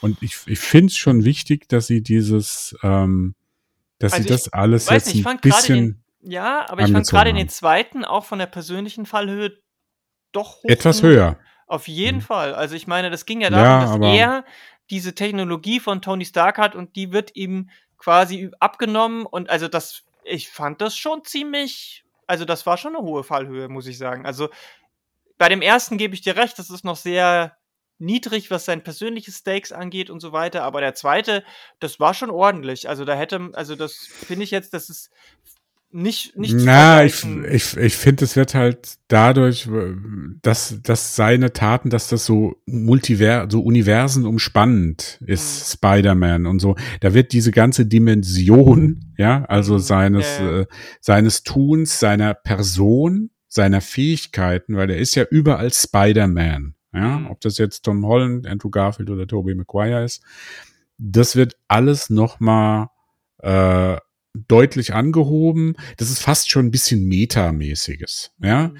also ich will in den Film jetzt nicht zu viel rein interpretieren. Das ist keine große Kunst. Also kein, also ich finde zum Beispiel total albern, dass sie jetzt versuchen anscheinend, dass der für ein paar Oscars nominiert werden soll. Ja, also, äh, also das halte ich jetzt für verwegen, ja, sage ich mal so. Ja, aber ähm, dass dieses, dieses, dass jetzt alles ein bisschen angehoben wird und so, das fand ich schon gut. Und dass das metamäßig so ein bisschen auch, dass du dir so, wer ist diese Figur? Weißt du, wenn ich jetzt sage, das sind ja alles diese Spider-Mans. Alle diese mhm. Spider-Mans stehen für irgendwas. Gibt es, sind die alle unterschiedlich oder eint die etwas? Und es, die eint halt zum Beispiel, die anderen beiden eint, das sind denen halt auch jetzt diese große Macht und große Verantwortung. Und dass das jetzt so, oh, ich will jetzt, ich sage jetzt philosophisch, aber es ist nicht philosophisch. Das ist einfach nur so ein Gedankenspiel, ja. Ähm, dass das da reingebracht wird in die, mit dem dritten Teil, das finde ich jetzt äh, ganz interessant. Man hätte das natürlich alles, man kann immer alles irgendwie noch ein bisschen mehr machen, anders machen, besser machen, schlechter machen, ja. Aber in dem Fall fand ich das jetzt so dieses, die wollten halt nicht mehr und dafür, was sie machen wollten, da haben sie genau ihr Ziel erreicht. Ja, das auf jeden Fall, das kann man nicht anders sagen. Also in, in dem niedrigen, hm. die niedrigen Ziele, die sie sich gesteckt haben, die haben sie auf jeden Fall übersprungen. Das stimmt. Da, das kann man gar nicht anders sagen. Das sind ja andere, haben wir ja auch schon festgestellt, selbst an diesen niedrigen Zielen gescheitert. Ähm, also da ja. nochmal der Verweis auf den Ghostbusters. Ihr könnt auch nochmal die Folge bei uns hören, die ist noch gar nicht so lange her. Das, die haben ähnlich niedriges Ziele gehabt und haben es meiner Meinung nach überhaupt nicht geschafft. Hm. Und äh, Star Wars ist äh, immer hin und her gesprungen mhm, mhm. und schafft am Ende auch nicht. Also wenn da war der zweite war genau das, was jetzt das wäre das Stück besser gewesen, was mhm. Spider-Man jetzt auch nicht geschafft hat. Last Jedi, Aber wahrscheinlich hat genau das auch den Auslöser gegeben, dass sie sich hier wieder nicht getraut haben, das mal ein bisschen zu mhm. dekonstruieren. Ja, ja. Das könnte mir könnte ich mir gut vorstellen, dass da Disney gesagt hat, ah, das ist bei unserem anderen großen ja, Franchise das, das, schief gelaufen. Das sage ich ja bei, bei Disney. Disney ist immer, die, wenn die mal was probieren, das läuft nicht hundertprozentig gut. Ja. Wenn ich, ich, ich wette mit dir, wenn Black Panther nicht so erfolgreich gewesen wäre, hätten wir keinen Shang-Chi gesehen. Wahrscheinlich nicht, ja. Ja. Und äh, da kann aber man das jetzt ist Spekulation, das wissen wir jetzt. Ja, aber das so. ist das ja, aber bei Disney, das kannst du bei denen so durch die sind so nicht ohne Grund sind sie das erfolgreichste Filmstudio. Ja, gut, aber ich meine, es ist jetzt auch nicht so, da, dass wir mit äh, seit dem Erfolg von Captain Marvel jetzt plötzlich drei Superheldinnen in einem Film, Kinofilm gehabt haben. Wir hatten endlich den Black Widow-Film, der eh schon zehn Jahre überfällig war, aber ansonsten ist es immer noch relativ mau. Und die nächste, die kommt, ist äh, Miss Marvel. Und da weiß er, das ist eine Serie, soweit ich She-Hulk. She-Hulk kommt noch. auch eine Serie, soweit ich weiß. Hm. Also auf der großen Leinwand ist es immer noch sehr dürftig, was das angeht. Ja, Ne? Also äh, so ganz ist diese Linie dann halt auch nicht in die andere Richtung zu ziehen. Man kann nicht sagen, nur weil irgendwas super erfolgreich ja kam das nächste, aber wenn, äh, ne? also ich weiß nicht. Ich glaube, das, das hat, das ist, hat viele Faktoren. Ähm, muss man mal gucken. Also wir werden sehen, wie sich das weiterentwickelt. Für, für Peter Parker, Tom Holland, Spider-Man ist es halt jetzt auch wieder alles offen. hm. Ähm, passend zu der Comicbuchvorlage, die ja so ein bisschen ähm, die, die Grundlage für, für, für, für die Ausgangslage ist, ähm, mit, mit äh, One More Day und dann Brand New Day, so heißen, glaube ich, die Story Arcs. Da geht es darum, dass äh, Peter Parker auch ähm, sagt, er, er möchte, dass alle äh, es vergessen, inklusive Mary Jane. Genau deswegen, weil es zu gefährlich ist und weil er, ich glaube, im Kern sogar geht es darum, dass er ähm, Tante May wieder zurück ins Leben holen will, weil die auch gestorben ist in den Comics. Hm. Und dann kommt aber, und das konnten sie natürlich hier nicht machen, ähm, Mephisto, der im Comic-Universum eine Figur ist, mit Höllenkräften und Mhm. macht ihm diesen faustischen Pakt und sagt, okay, ich hol dir ähm, deine Tante May wieder zurück ins Leben, aber dafür müssen alle vergessen, wer du warst und niemand weiß mehr, wer du bist.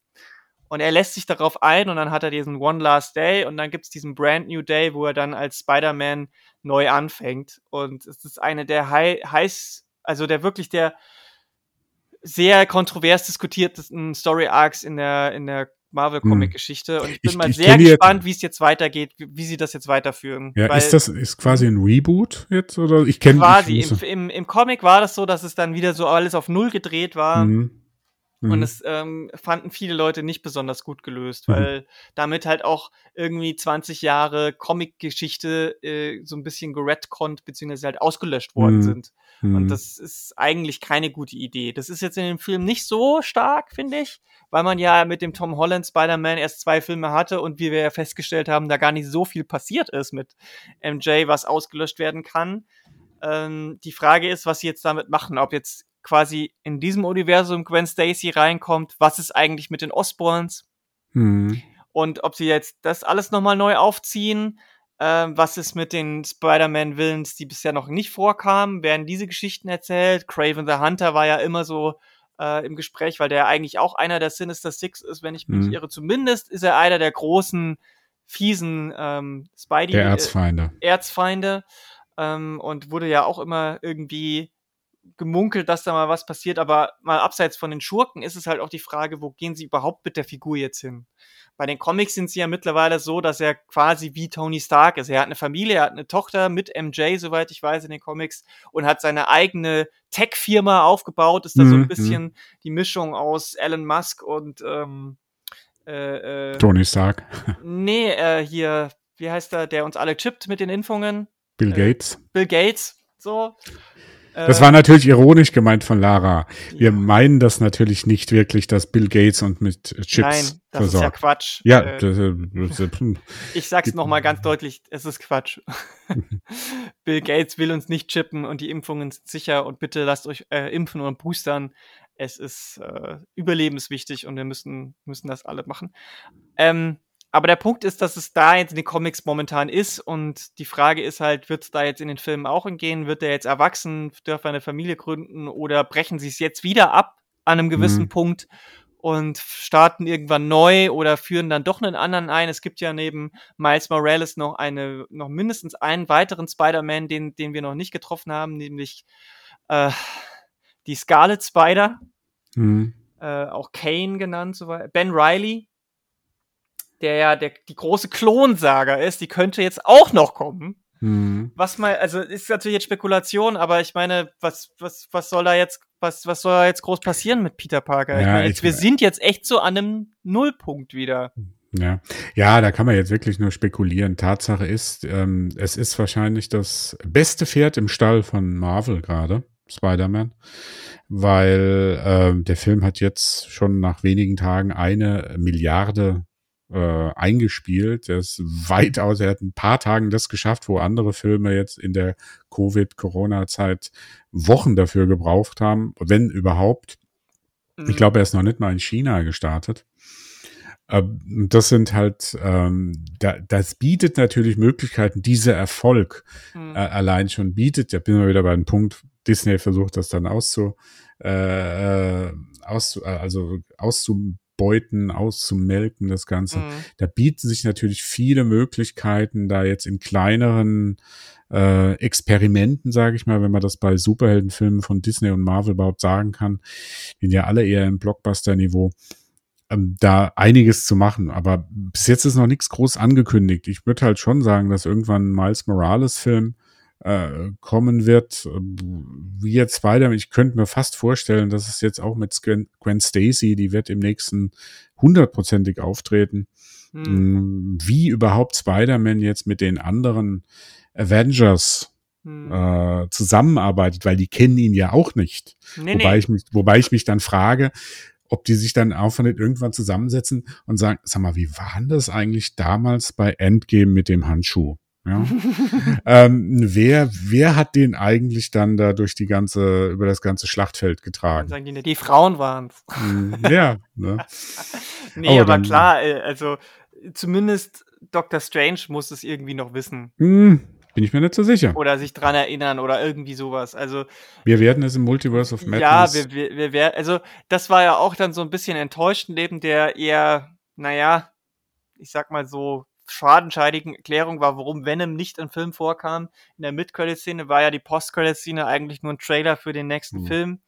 Was Hm. ich schon so ein bisschen enttäuschend fand, weil eigentlich waren die eher immer so die Andeutung für übernächsten Film oder für das Long Game. Ja. ne? Da hätten sie zumindest eine Szene nehmen sollen.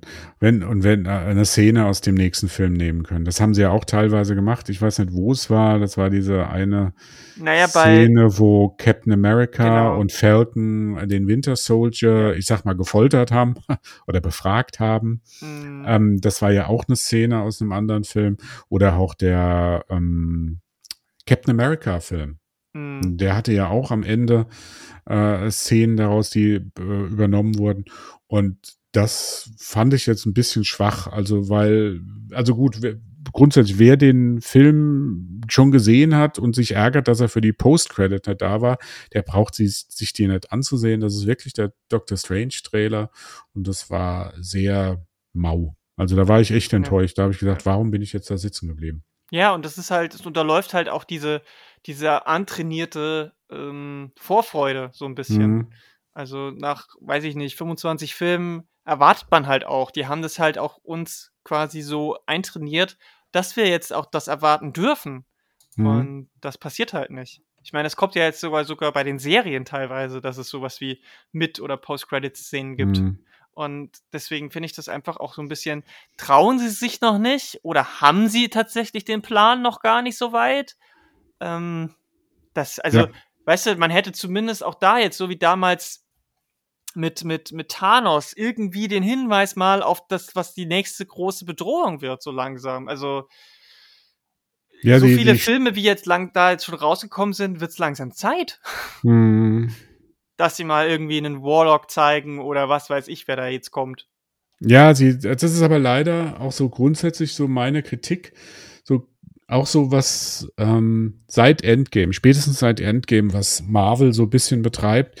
Die ganzen Serien, egal ob die mir jetzt gefallen haben oder nicht, gibt vielleicht so ein paar Ausnahmen. Loki, die, die ich ganz schräg fand und ganz nett fand. Ich fand auch Hawkeye jetzt so vielleicht als Vorgreif. Die war ganz unterhaltsam, das Ganze. Aber inhaltlich haben die nur so ein Gehalt von der Post-Credit-Szene. Szene, Hm. ja. Oft, Also da- ja. Da wird, da wird nicht mehr erzählt vom großen Ganzen. Du kriegst immer nur so, so, so kleine Appetithäppchen vorgeworfen Mhm. und denkst dann, ah, beim nächsten Mal passiert's, beim nächsten Mal passiert's, dann passiert's doch nicht, aber es ist doch wieder so ein kleines Appetithäppchen, wie es weitergehen könnte und so. Da bist du angefixt, ähm, das zu gucken. Das finde ich persönlich, also auch das Erzählen, das finde ich als Mhm. serielles Erzählen auch nicht gut. Ich finde es immer Nee. gut, wenn am Ende von der Folge so ein Cliffhanger ist. Das kann man machen. Das macht Mhm. Lust, wie es weitergeht, ja. Ähm, muss nicht sein, aber man kann es machen. Aber momentan habe ich persönlich so das Gefühl, bei Wonder Vision war das ganz stark. Du kriegst wirklich so minimal was erzählt. Mhm. Ja, das, äh, das wirklich, dass du, dass du in der Hälfte der Zeit hättest erzählen können. Aber bei Marvel wird es gerade so als Riesenevent, riesengroß ja. ausgebreitet. Mhm. Und das ist so eine grundsätzliche Kritik, was mich sehr an Marvel gerade stört, dass du ähm, wenn du sagst jetzt, die sollen jetzt endlich mal was zeigen, ja, das, das ist wirklich ein Problem. Sie, sie versuchen das irgendwie so nach rauszuzögern, diesen Hype bis zum Äußersten zu spannen und irgendwann, irgendwann mhm. geht es mal nach hinten los. Naja, ja? klar, auf jeden Fall und geht es schief. Das ist ja beim zweiten Avengers-Film schon da mega schief mal ihre, mit Ultron. Da sollten sie mal ihre Kollegen von Star Wars äh, fragen, ja, ihre Produktionsabteilung. Irgendwann geht das schief. Und das ist halt, das gefällt mir momentan überhaupt nicht so, wenn grundsätzlich, wenn man so an der. Ja, es wird halt. Erzählen. Das Problem ist wirklich so ein bisschen dabei, dass es immer weniger eigenständig wird. Also sei es jetzt eine Staffel einer Serie oder ein Film. Ich habe das Gefühl, die können gar nicht mehr für sich alleine stehen. Es muss immer schon mhm. In die Hauptstory, nicht, nicht mal nur in die Postcredits. Es muss immer schon mindestens der nächste, wenn nicht sogar noch die nächsten zwei Sachen da drin irgendwie vorkommen oder an, angebaut werden, sodass nicht alles aufgelöst werden kann in diesem einen Film. Mhm. Und weil du ja auch gesagt hast, die, die Serien wirken oft so wie, wie eine längere Post-Credit-Szene oder so.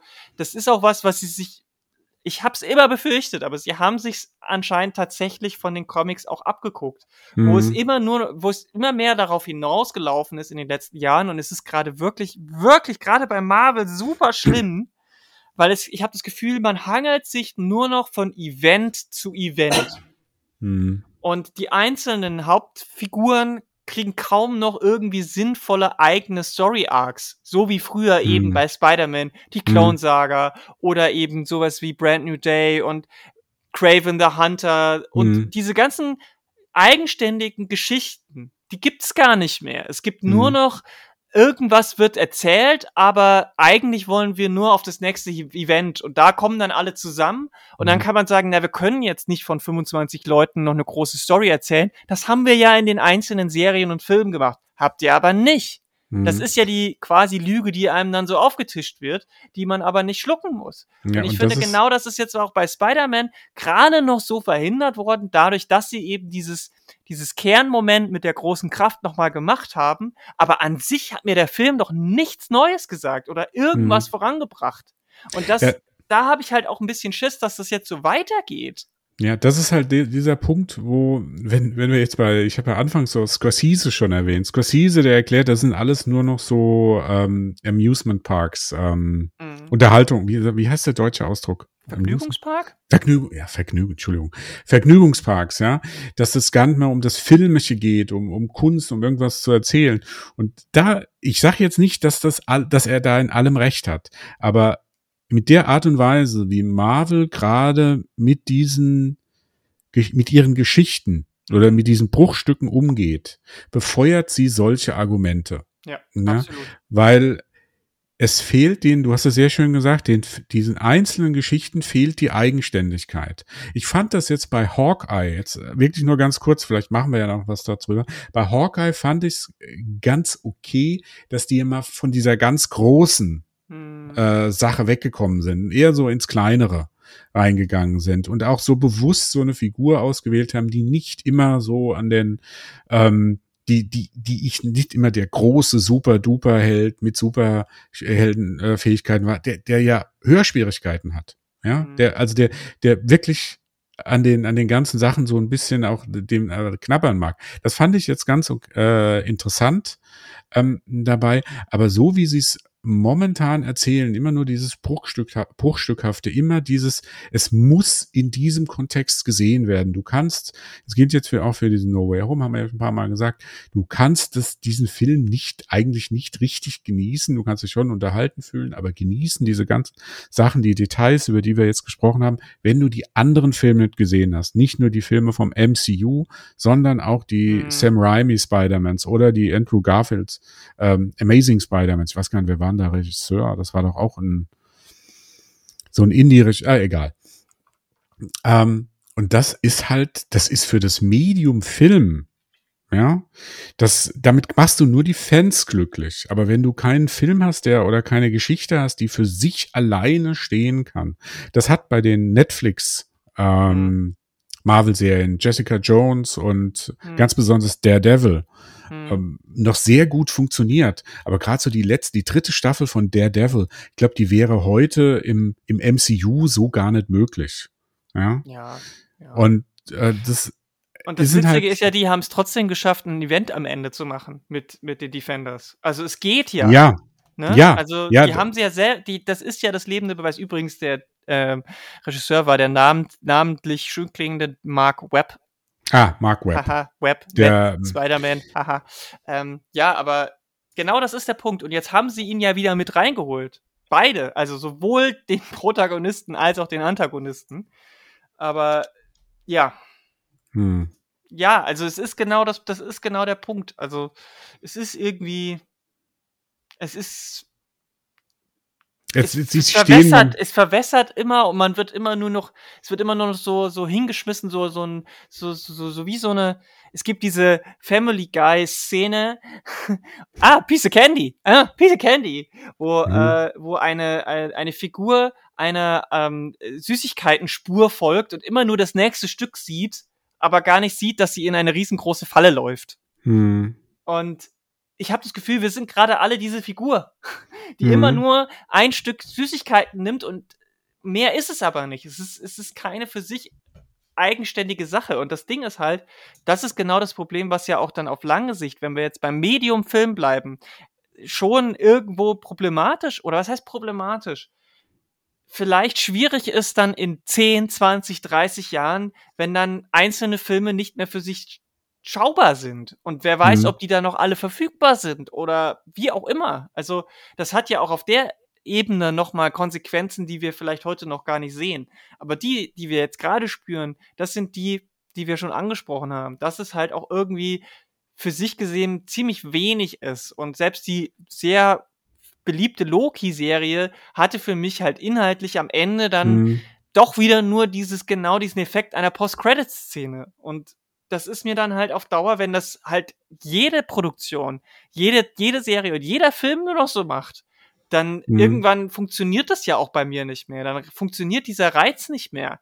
Und du hast gesagt, das interessiert dann irgendwann nur noch Fans und die wird, da wird, wird jetzt bestimmt sagen, naja, aber genau für die Fans machen wir dies ja. Aber mhm. ich glaube halt auch, dass selbst die Fans auf Dauer mehr haben wollen. Und das haben wir ja auch schon angedeutet. Wenn dann nämlich der große Endgame irgendwann nicht mehr so gut ankommt wie Endgame, mhm. weil die Vorbereitung schon nicht mehr so war, weil Endgame hat ja und Infinity vor allem hat ja auch nur deswegen so gut funktioniert, weil die Filme vorher alle super eigenständig ihre Figuren aufgebaut haben. Warum ist denn für viele der Tod von Tony Stark so krass gewesen? Naja, mhm. weil der über drei eigenständige singuläre Filme eine Figur aufgebaut hat, die auch was hatte. Wenn jetzt nach drei Spider-Man-Filmen sich Pete, Tom Holland Spider-Man geopfert hätte, das hätte nicht ansatzweise den Effekt gehabt für mich. Mhm. Und das ist der Unterschied, den ich meine. Da sieht man auch den Unterschied zwischen erste Phase und vierte Phase jetzt. Sie, sie, sie sind schon so weit drin in diesem Vorwärtsdenken, Vorausplan, dass sie sich gar nicht auf das Jetzt konzentrieren. Und ich finde, das merkt man halt den Film mittlerweile schon ein bisschen an. Ich finde, bei Eternals und Shang-Chi hat man es wenig gemerkt, weil es neue Figuren waren, die eine eigene Geschichte erzählt haben. Die waren mhm. für sich, also Shang-Chi hätte, kann ja auch eigentlich für sich so stehen. Ne? Mhm. Der hat tatsächlich ja. erst in der Mit- oder After-Credits-Szene diese, dieses Universum aufgemacht. Und hier war es aber jetzt von Anfang an so und dadurch, deswegen bin ich auch so kritisch, dass der Film so unkreativ ist, weil wenn ich das dann schon mache, dann biete mir doch wenigstens auf dieser oberflächlichen Art und Weise irgendwie mehr als das, was ich schon kenne. Und mhm. deswegen ja, ja. meine ich ja, also auf Fanseite bin ich rausgegangen und war beglückt und hatte ein großes Grinsen und jeden Moment, der da drin war, der für Fans war, gerade für die alten Filme, den habe ich genossen. Aber ich habe auch gleichzeitig gemerkt, naja, aber wenn ich jetzt nicht Fan wäre, dann es wäre mir das jetzt zu wenig. Hm. Ja, es ist mit den Fans, also wir machen das nur für die Fans, ist immer ein bisschen schwierig, dass die werden immer angesprochen, aber du bist Fan auch nur eine gewisse Zeit deines Lebens. Egal, ob das jetzt 10, 20 Jahre sind oder nur ein Jahr. Hm. Ähm, das nimmt auch ab. Also ich bin längst nicht mehr so ein fanatischer oder so ein großer Star Wars-Fan, hm. wie ich es vor 30, 40 Jahren war. Hm. Ja.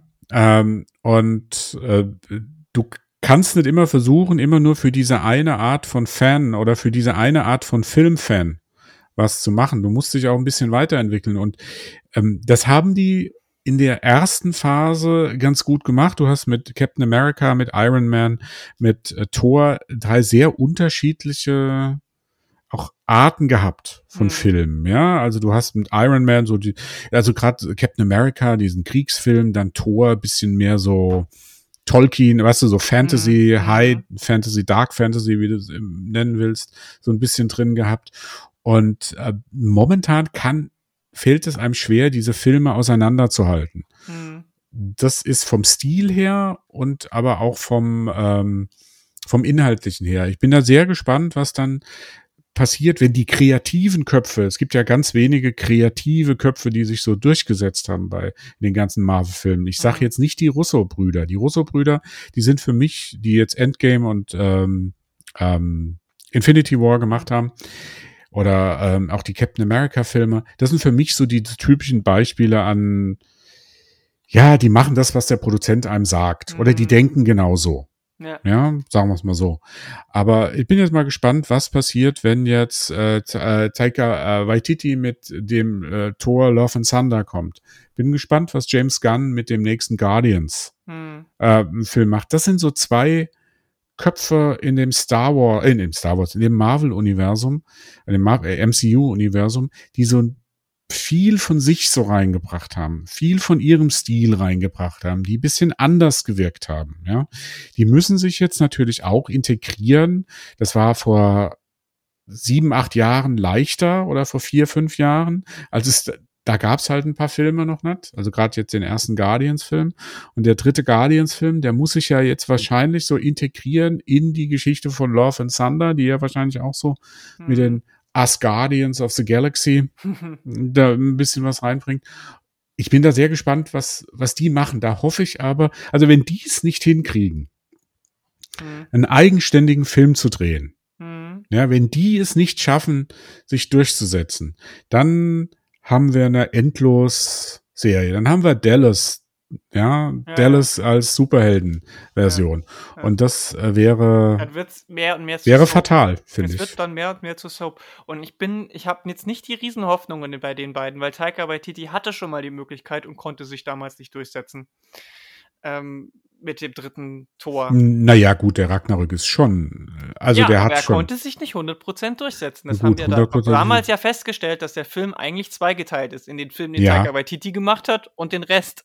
Ja, aber er, das zumindest dieser Teil, den Taika Waititi gemacht hat. Und heute hört man viel so, ja, diesen Stil, den, den viele so loben. An ja, ja, Film. aber das ich ist, bin, ja. also der wird auch Kompromisse machen müssen. Ja. Da bin ich mir sicher. Ja, aber wie viele? Ein, ein, ein, dritter, ein dritter Guardians of the Galaxy wird auch nicht ohne sein, weil mhm. der muss auch was anderes ja, bringen als die anderen beiden ja gesagt, bisher. Ja. Also da muss auch eine zündende Idee her. Und ich fand ja den zweiten nicht besonders gut. Also mhm. ich, deswegen sage ich, ich habe jetzt nicht so riesengroße Hoffnungen in diesen beiden. Und das. Aber wen sonst? Nee. Wen denn sonst? Da, sonst sind das doch alles von, von den ganzen Filmen. Deswegen habe ich keine großen Hoffnungen, okay. dass es jetzt so viel anders wird das ist ja genau das Problem, was ich habe mit Marvel. Mhm. Dass, ich, dass ich mir wünschen würde, sie würden endlich mal irgendwie dass sich endlich trauen, nachdem sie so viel Geld geschäufelt haben und so einen sicheren Standing haben, dass sie diese, das ist ja, das war, du hast es ja schon gesagt, das ist ja eigentlich eine, eine wahnwitzige Idee, so ein Filmuniversum aufzuziehen und das dann auch noch über so viele Jahre und Filme erfolgreich durchzuziehen. Stell dir mal vor, du bist vor weiß ich nicht, wann der erste Iron Man rauskam. Und 2009, dann hätte dir 2008. Dann hätte dir jemand gesagt, vor, vor, vor fast 20 Jahren, äh, hm. pass mal auf, in 20 Jahren haben wir noch zehn andere und es wird alles in einem riesen Showdown in einem Endgame-Film enden und es wird hm. Millionen an und es wird, es wird ein Massenphänomen. Das hätte dir damals doch keiner geglaubt. Hm. Und das, das ist ja schon was, wo ich sage, das, das halte ich ja Marvel und Disney zugute, dass sie das gemacht haben und dass sie das auch durchziehen. Und dass sie da auch irgendwie eine Konsequenz haben im Vergleich zu DC und Warner, die das auch irgendwie funktionieren lässt. Aber es ist halt trotzdem genau das Problem, dass sie da jetzt da drin verharren, dass sie sich gemütlich gemacht haben mhm. und nicht sagen, okay, wir haben das damals probiert und wir waren einigermaßen, ich nenne es jetzt mal in Anführungsstrichen, mutig. Wir haben dieses finanzielle Risiko gemacht. Warum machen wir es denn jetzt nicht mehr? Warum gehen wir, warum sagen wir, warum, why stop here? Weißt du? Mhm. Ja, die irgendwann kommst du bei dieser Serie, müssen sie auch an so einen Punkt kommen, wo sie sich kreativ überdenken müssen. Das war überall so. Es geht immer die Kunst, ähm, das so weit zu treiben, wie das ist maximal jetzt rein aus dem Wirtschaftlichen, das Maximale rauszuquetschen mhm. aus dem Ganzen und dann aber im richtigen Moment umzuschalten. Das gab's in jeder Serie. Das hatte, hat, war bei Star Wars so, das war bei, ähm, bei James Bond. Ja, mhm. zum Beispiel so. Die haben sich auch immer wieder neu erfinden müssen. Mhm. Nach Roger Moore musste es auch einen anderen Bond geben. Nach äh, Pierce Brosnan musste es auch eine andere Art von Bond geben. Es muss jetzt auch wieder äh, mhm. einen neuen Bond geben. Weil wenn du das, dieses das gilt für alle Arten von Kunst, auch von Rom, von Autoren, von mhm. Musikern oder so. Du musst immer den, den richtigen Moment abpassen, dich neu zu erfinden, weil sonst wirst du komplett, wenn du das nicht mehr machst, wirst du untergehen. Das kannst du, das äh, sieht man bei vielen Musikern, die mhm. irgendwann aufgehört haben, sich weiter zu mhm. entwickeln. Ob das, die verdienen zwar noch Geld, die Rolling Stones, aber die machen seit Jahren ja nichts mehr Neues. Ja. Nee. Und ähm, das sind alles, diesen Moment muss rausfinden und das, das kann man treiben. Und ich habe ja vorhin gesagt, irgendwann wird das, wird, werden sie an die Wand knallen. Und irgendwann wird es diesen großen Flop geben. Da müssen wir uns schon, wenn das so weitergeht, wenn sie diesen Moment verpassen, wird es diesen großen Flop geben, der das Marvel-Universum zwingt, wo, wo sagen wir, oh, wir müssen umdenken. Ja, die haben gerade viele Filme in Produktion, aber wenn du jetzt mal äh, gerade Eternals siehst, mhm. Eternals war schon, ich glaube, in äh, MCU-Maßstäben gilt der Film als Flop. Weiß ich nicht, keine Ahnung. Ich hm. habe ich will jetzt nicht inhaltlich, es geht jetzt nur wirtschaftlich. Es kann sein, dass er, was die Erwartungen der, der Bosse angeht, sogenannt underperformed hat. Mhm. Ähm, aber das liegt meiner Meinung nach dann eher auch an dem katastrophalen Marketing vorher, mhm. dass niemand wusste, was das für ein Film wird. Mhm. Plus, mhm. plus Pandemie. Ich meine, der Parker, Tom Holland, Spider-Man kommt jetzt auch zu, kam jetzt auch zu einem, ich nenne es mal in Anführungsstrichen, günstigen Zeitpunkt, weil äh, es war noch kurz vor der nächsten Welle. Es, es gab schon viel, viele Lockerungen, gerade in den USA. Weihnachten steht vor der Tür, stand, äh, war gerade da. Also es ist eh, also es, ich glaube, da, da, das spielt auch damit rein. Und natürlich die Figur Spider-Man ist halt auch bekannt. Und mit Eternals, wenn du ein neues Team einführst, dann muss es halt auch gut funktionieren vom Marketing her. Und ich habe das Gefühl, niemand wusste so recht, bevor der Film gestartet ist, worum es geht's da eigentlich. Mhm. Und das kannst du halt nicht bringen. Mhm.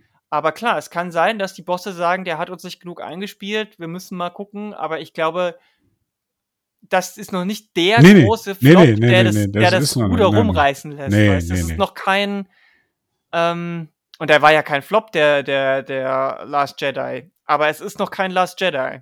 Hm. E egal Last Jedi wie, war weil dafür, sehr erfolgreich. Ja, eben, aber es war, gab halt auch nicht den Fanaufschrei bei Eternals. Hm.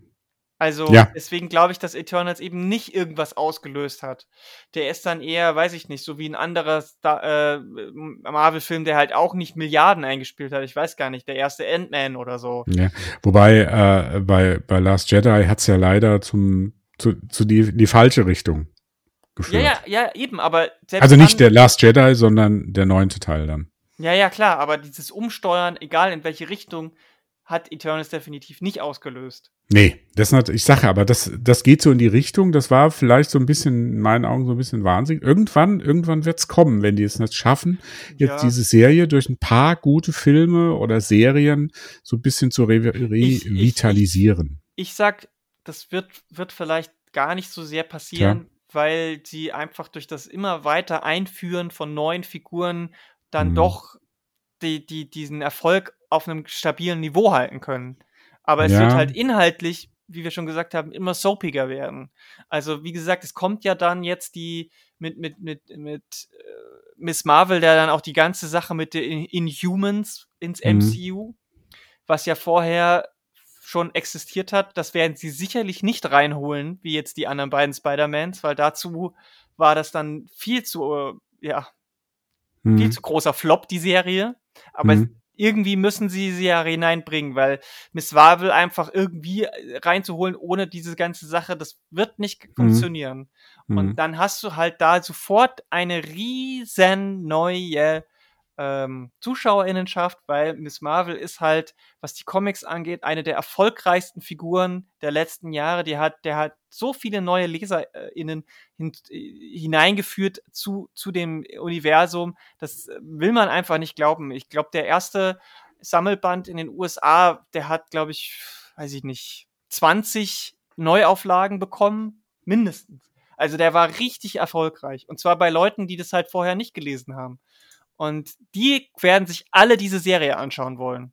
Und das allein wird schon wieder einen riesen Erfolg bringen. Deswegen, ich glaube, es wird diesen Flop nicht geben. Es wird irgendwie stabil bleiben, aber das, das Niveau wird halt sinken, wenn sie, wenn das Mhm. so weitergeht. Und ich sehe halt gerade nicht so den Licht am Horizont. Also für mich sind die Taika Waititi und James Gunn Filme jetzt nicht das, wo ich meine großen Hoffnungen reinsetze. Das mehr wollte ich eigentlich gar nicht sagen. Wir Hm. sind jetzt sehr ausgefasert, aber Hm. ähm, das ist halt, man, so ist es halt auch bei jeder neuen Staffel oder jeden neuen Folge einer Serie, sag ich mal, äh, in diesem Universum, kann man ja eigentlich auch nur noch über das große Ganze sprechen. Also Hm. Nee, ich fand schon wichtig, dass man da mal ein bisschen was, äh, auch ein bisschen differenzierter, weil es geht ja so ein bisschen, so äh, kommt ja äh, jetzt, jetzt es war erst Scorsese, jetzt war es äh, Ridley Scott, wobei der sollte ganz die Klappe halten. Der Mann hat äh, sich eher über Style over Substance seinen Erfolg definiert als über Inhalte, also lieber ruhig sein. Ähm, aber diese Diskussion kommt ja immer. Mh, auf und äh, ich finde schon ganz wichtig, auch wenn das vielleicht ein bisschen jetzt zu ausführlich war, dass wir darüber gesprochen haben und das auch ein bisschen differenzierter dargestellt haben, weil ich glaube schon, du kannst äh, Superheldenfilme, kannst du sehr ernsthafte, sehr wichtige und kluge Filme machen. Ja, Ob man jetzt Fall. diese, diese Christopher Nolan, äh, zumindest die ersten beiden, Batman Begins oder Dark Knight Returns, fand ich äh, ein ganz gutes Beispiel. Ähm, The Joker hat mir inhaltlich überhaupt nicht gefallen. Es war aber ein anderer Hm. Film, ja, äh, nur von der Idee her. Hm. Da hätte man viel, hätten, in meinen Augen hätte man das anders machen können. Das, da hätte ich viel besser mit leben können. Ich fand The Suicide Squad besser als Suicide Squad, ähm, weil es da auch ein bisschen was anderes. Man kann schon Inhalte, politische äh, Aussagen da reinbringen, wichtige politische Aussagen. Und das Ganze, also es geht hier nicht darum, dieses Superhelden-Genre generell zu sagen, was willst du denn außer erzählen aus so äh, Männer in Strumpfhosen? Ja, und, ja, ja. und das Ganze, da ist, steckt viel mehr drin, aber momentan ist ähm, gerade ähm, das MCU dabei, diesen Kredit, den sie über viele Jahre aufgebaut haben, in der ersten und zweiten Phase vielleicht so, ähm, des MCU, da sind sie gerade dabei, das alles zu verspielen für eine zunehmende Kommerzialisierung, die natürlich in dem Genre drin ist, dass ich auch zu gewissen Weise verstehen kann, aber man kann es überreizen und Marvel ist gerade da leider so, die, die fahren jetzt au- auf den Berg, auf eine Bergspitze zu und wenn sie über dieser Bergspitze sind, geht's steil berg runter. Da kann man das auch nicht mehr abbremsen, ja. Hm. Und die sind jetzt schon so im oberen Drittel. Und ich glaube, sie müssen jetzt schnell mal eine Abkürzung nehmen oder einen anderen Weg. Ja, man Weil- muss mal, also irgendwas, irgendwie sehe ich das äh, auch eher sch- kritisch, was, wohin die steuern. Das liegt aber halt auch daran, dass auch da jetzt irgendwie nicht so erkennbar ist, wohin sie steuern, weil sie, wie gesagt, nicht zeigen, was jetzt das nächste große Ding ist. Und ich sag ja auch nicht, dass man in jedem Superheldenfilm von Marvel jetzt plötzlich weltpolitische Themen aufgreifen muss und über Putin, Trump oder was weiß ich drüber irgendwie einen Superheldenfilm machen muss. Es geht ja auch kleiner und trotzdem irgendwie gehaltvoller. Es geht mir ja nicht darum, dass man immer über Weltpolitik redet. Man kann auch soziopolitisch im Kleinen was machen oder auf Figurenebene einfach Alltagsdinge mal irgendwie thematisieren. Aber irgendwas muss halt passieren, als immer nur abgedroschen dieselben fünf Sätze und dieselben drei Aussagen. Ähm, das ist, das ist auch nicht mehr zeitgemäß. Ne? Also ich meine, nicht, nicht umsonst gibt es auch in der Comic-Historie verschiedene äh, Eras, sogenannte e-, Ära, die, die äh, auch mit verschiedenen Inhalten verbunden sind. Wir haben die, die, das Golden Age und, und das Silver Age und das Bronze Age und dann gab, hat sich, da, hat sich auch die Comic-Branche ja weiterentwickelt, was so die Inhalte der Comics auch sind, gerade der Superhelden-Comics. Und sowas wie dass ein Frank Miller sowas wie Dark Knight damals machen konnte, war ja auch nur als Reaktion auf den ganzen Kram vorher denkbar. Aber es ist halt passiert. Und dass sowas wie The Boys so erfolgreich ist als Comic, als Serie, ist auch nur deswegen so, weil man halt vorher jetzt diese 20 MCU-Filme hatte. Mhm. Aber es muss halt auch weitergehen. Wir können jetzt nicht hier so verharren und so tun, als gäb's nichts mehr. Als müssten wir uns jetzt immer wieder iterativ in, in neuen äh, Abenteuern verwenden, die einfach nichts mehr aussagen. Und das ist halt nicht so. Das ist ja auch in den Comics nicht so. Es gibt ja wirklich viele gute, auch aktuelle, moderne Comic-Stories, die mir Dinge erzählen, die ich wirklich interessant finde. Und das fehlt mir gerade so ein bisschen. Und ich finde es halt mhm. schade, dass sie da irgendwie auch dass es da eben anscheinend keinen Austausch gibt oder dass sie die Leute nicht reinholen oder die Leute das nicht wollen oder was auch immer. Also irgendwie scheitert es da, dass da mehr Substanz reinkommt. Und ich bin mal gespannt, weil ich habe einfach die, die Befürchtung, dass jetzt auch das Multiverse of Madness eher ein effekthascherisches hm. Schauspiel wird, als da inhaltlich viel passiert. Das kann sein, ja. Also so der Eindruck vom Trailer bisher. Ist natürlich jetzt auch ein bisschen Spekulation und wir werden sehen, was uns das äh, bringt. Aber auch von mir jetzt als Hinweis, wir werden definitiv zur Hawkeye-Serie, zur ersten Staffel, eine Folge machen, Podcast-Folge. Und auch da stimme ich dir jetzt schon so ein bisschen zu. Das hat mir irgendwie doch ein bisschen mehr Langzeit äh, geboten, worüber ich auch mal nachdenken kann. Aber auch da bleibt der Eindruck, dass, mhm. sie, dass sie nicht konsequent genug sind. Aber da reden wir dann gesondert drüber. Ja, ich glaube, so viel zu Spider-Man No Way Home. Eine Metadiskussion am Ende. Ja, klar, aber das ist ja auch bei einem Metafilm, der sich über drei Generationen Spider-Man zieht, durchaus angebracht. Und ähm, ja, wir sind jetzt zu dem Fazit gekommen, dass der Film an sich jetzt nicht total schlecht ist. Wir finden ihn beide eigentlich ganz okay. Man, man hat Spaß beim Angucken. Aber noch mehr als die bisherigen äh, MCU-Filme bleibt halt dieser, dieser, dieser Effekt, dass mehr als einmal bringt irgendwie auch nichts. Und er ist noch weniger eigenständig als bisher die Filme waren. Und dass es ähm, viel verschenktes Potenzial drin steckt und dass man eben abseits von der Fernpers Fernperspektive leider nicht so viel Neues, Spannendes bekommt. Hm. Zumindest ist das, was ich jetzt aus unserer beiden Diskussionspunkte rausgelesen habe. Möchtest du da nochmal. Ja, ich, ich will das halt nochmal mit dem Fan, ich will halt eher mit, mit der positiven Note jetzt, ja. du, weil wir haben jetzt so viel Negative gesagt, ähm, nochmal ende, weil ich denke schon, Fans, wenn Fanservice, dann so, mit, ja, allen Stär mit allen Stärken und Schwächen. Das muss einem klar sein. Man wird hier kein, keine Filmkunst erleben. Ähm, man wird aber auch nicht so, sag mal so, veräppelt werden wie bei Ghostbusters Afterlife.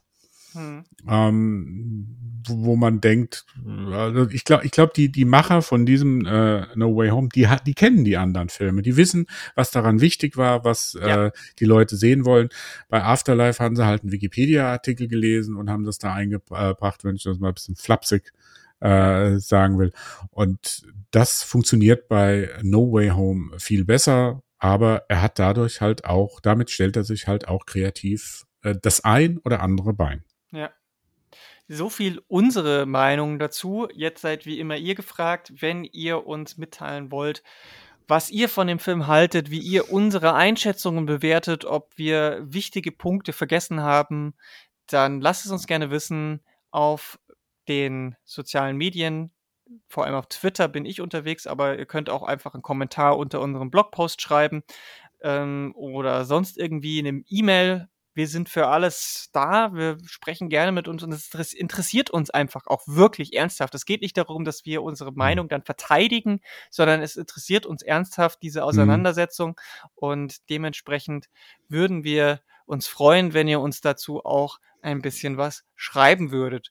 Wenn ihr unsere Podcast-Folgen mögt, dann lasst uns doch gerne eine, eine, positive Bewertung auf iTunes, auf Stitcher oder jetzt ganz neu kann man auf Spotify auch wow. Podcasts bewer bewerten. Also auch da gerne ein bisschen äh, Liebe dalassen. Es ist, kostet uns Zeit, Aufwand und Mühen, diese Folgen zu produzieren und wir verlangen dafür ja kein Geld. Wir haben keine Steady-Kampagnen oder Patreon. Wir werden nicht gesponsert. Ähm, deswegen wäre das eine Möglichkeit, uns zeigen, uns zu zeigen, dass das, was wir machen, auch irgendwie bei euch ankommt und wertgeschätzt wird. Das wäre sehr schön. Vielen Dank, Andreas, dass wir so ausführlich über Spider-Man gesprochen haben. Wie gesagt, es ist mir ein Herzensthema. Ja, das hat mich gefreut, Lara. Danke. Und wir werden auf jeden Fall, wie gesagt, über Hawkeye sprechen, aber auch über andere Sachen, Videospiele, Serien und Filme in der nächsten Folge von Polycast hier auf Polygamia. Macht's gut, bis dahin und tschüss. Tschüss.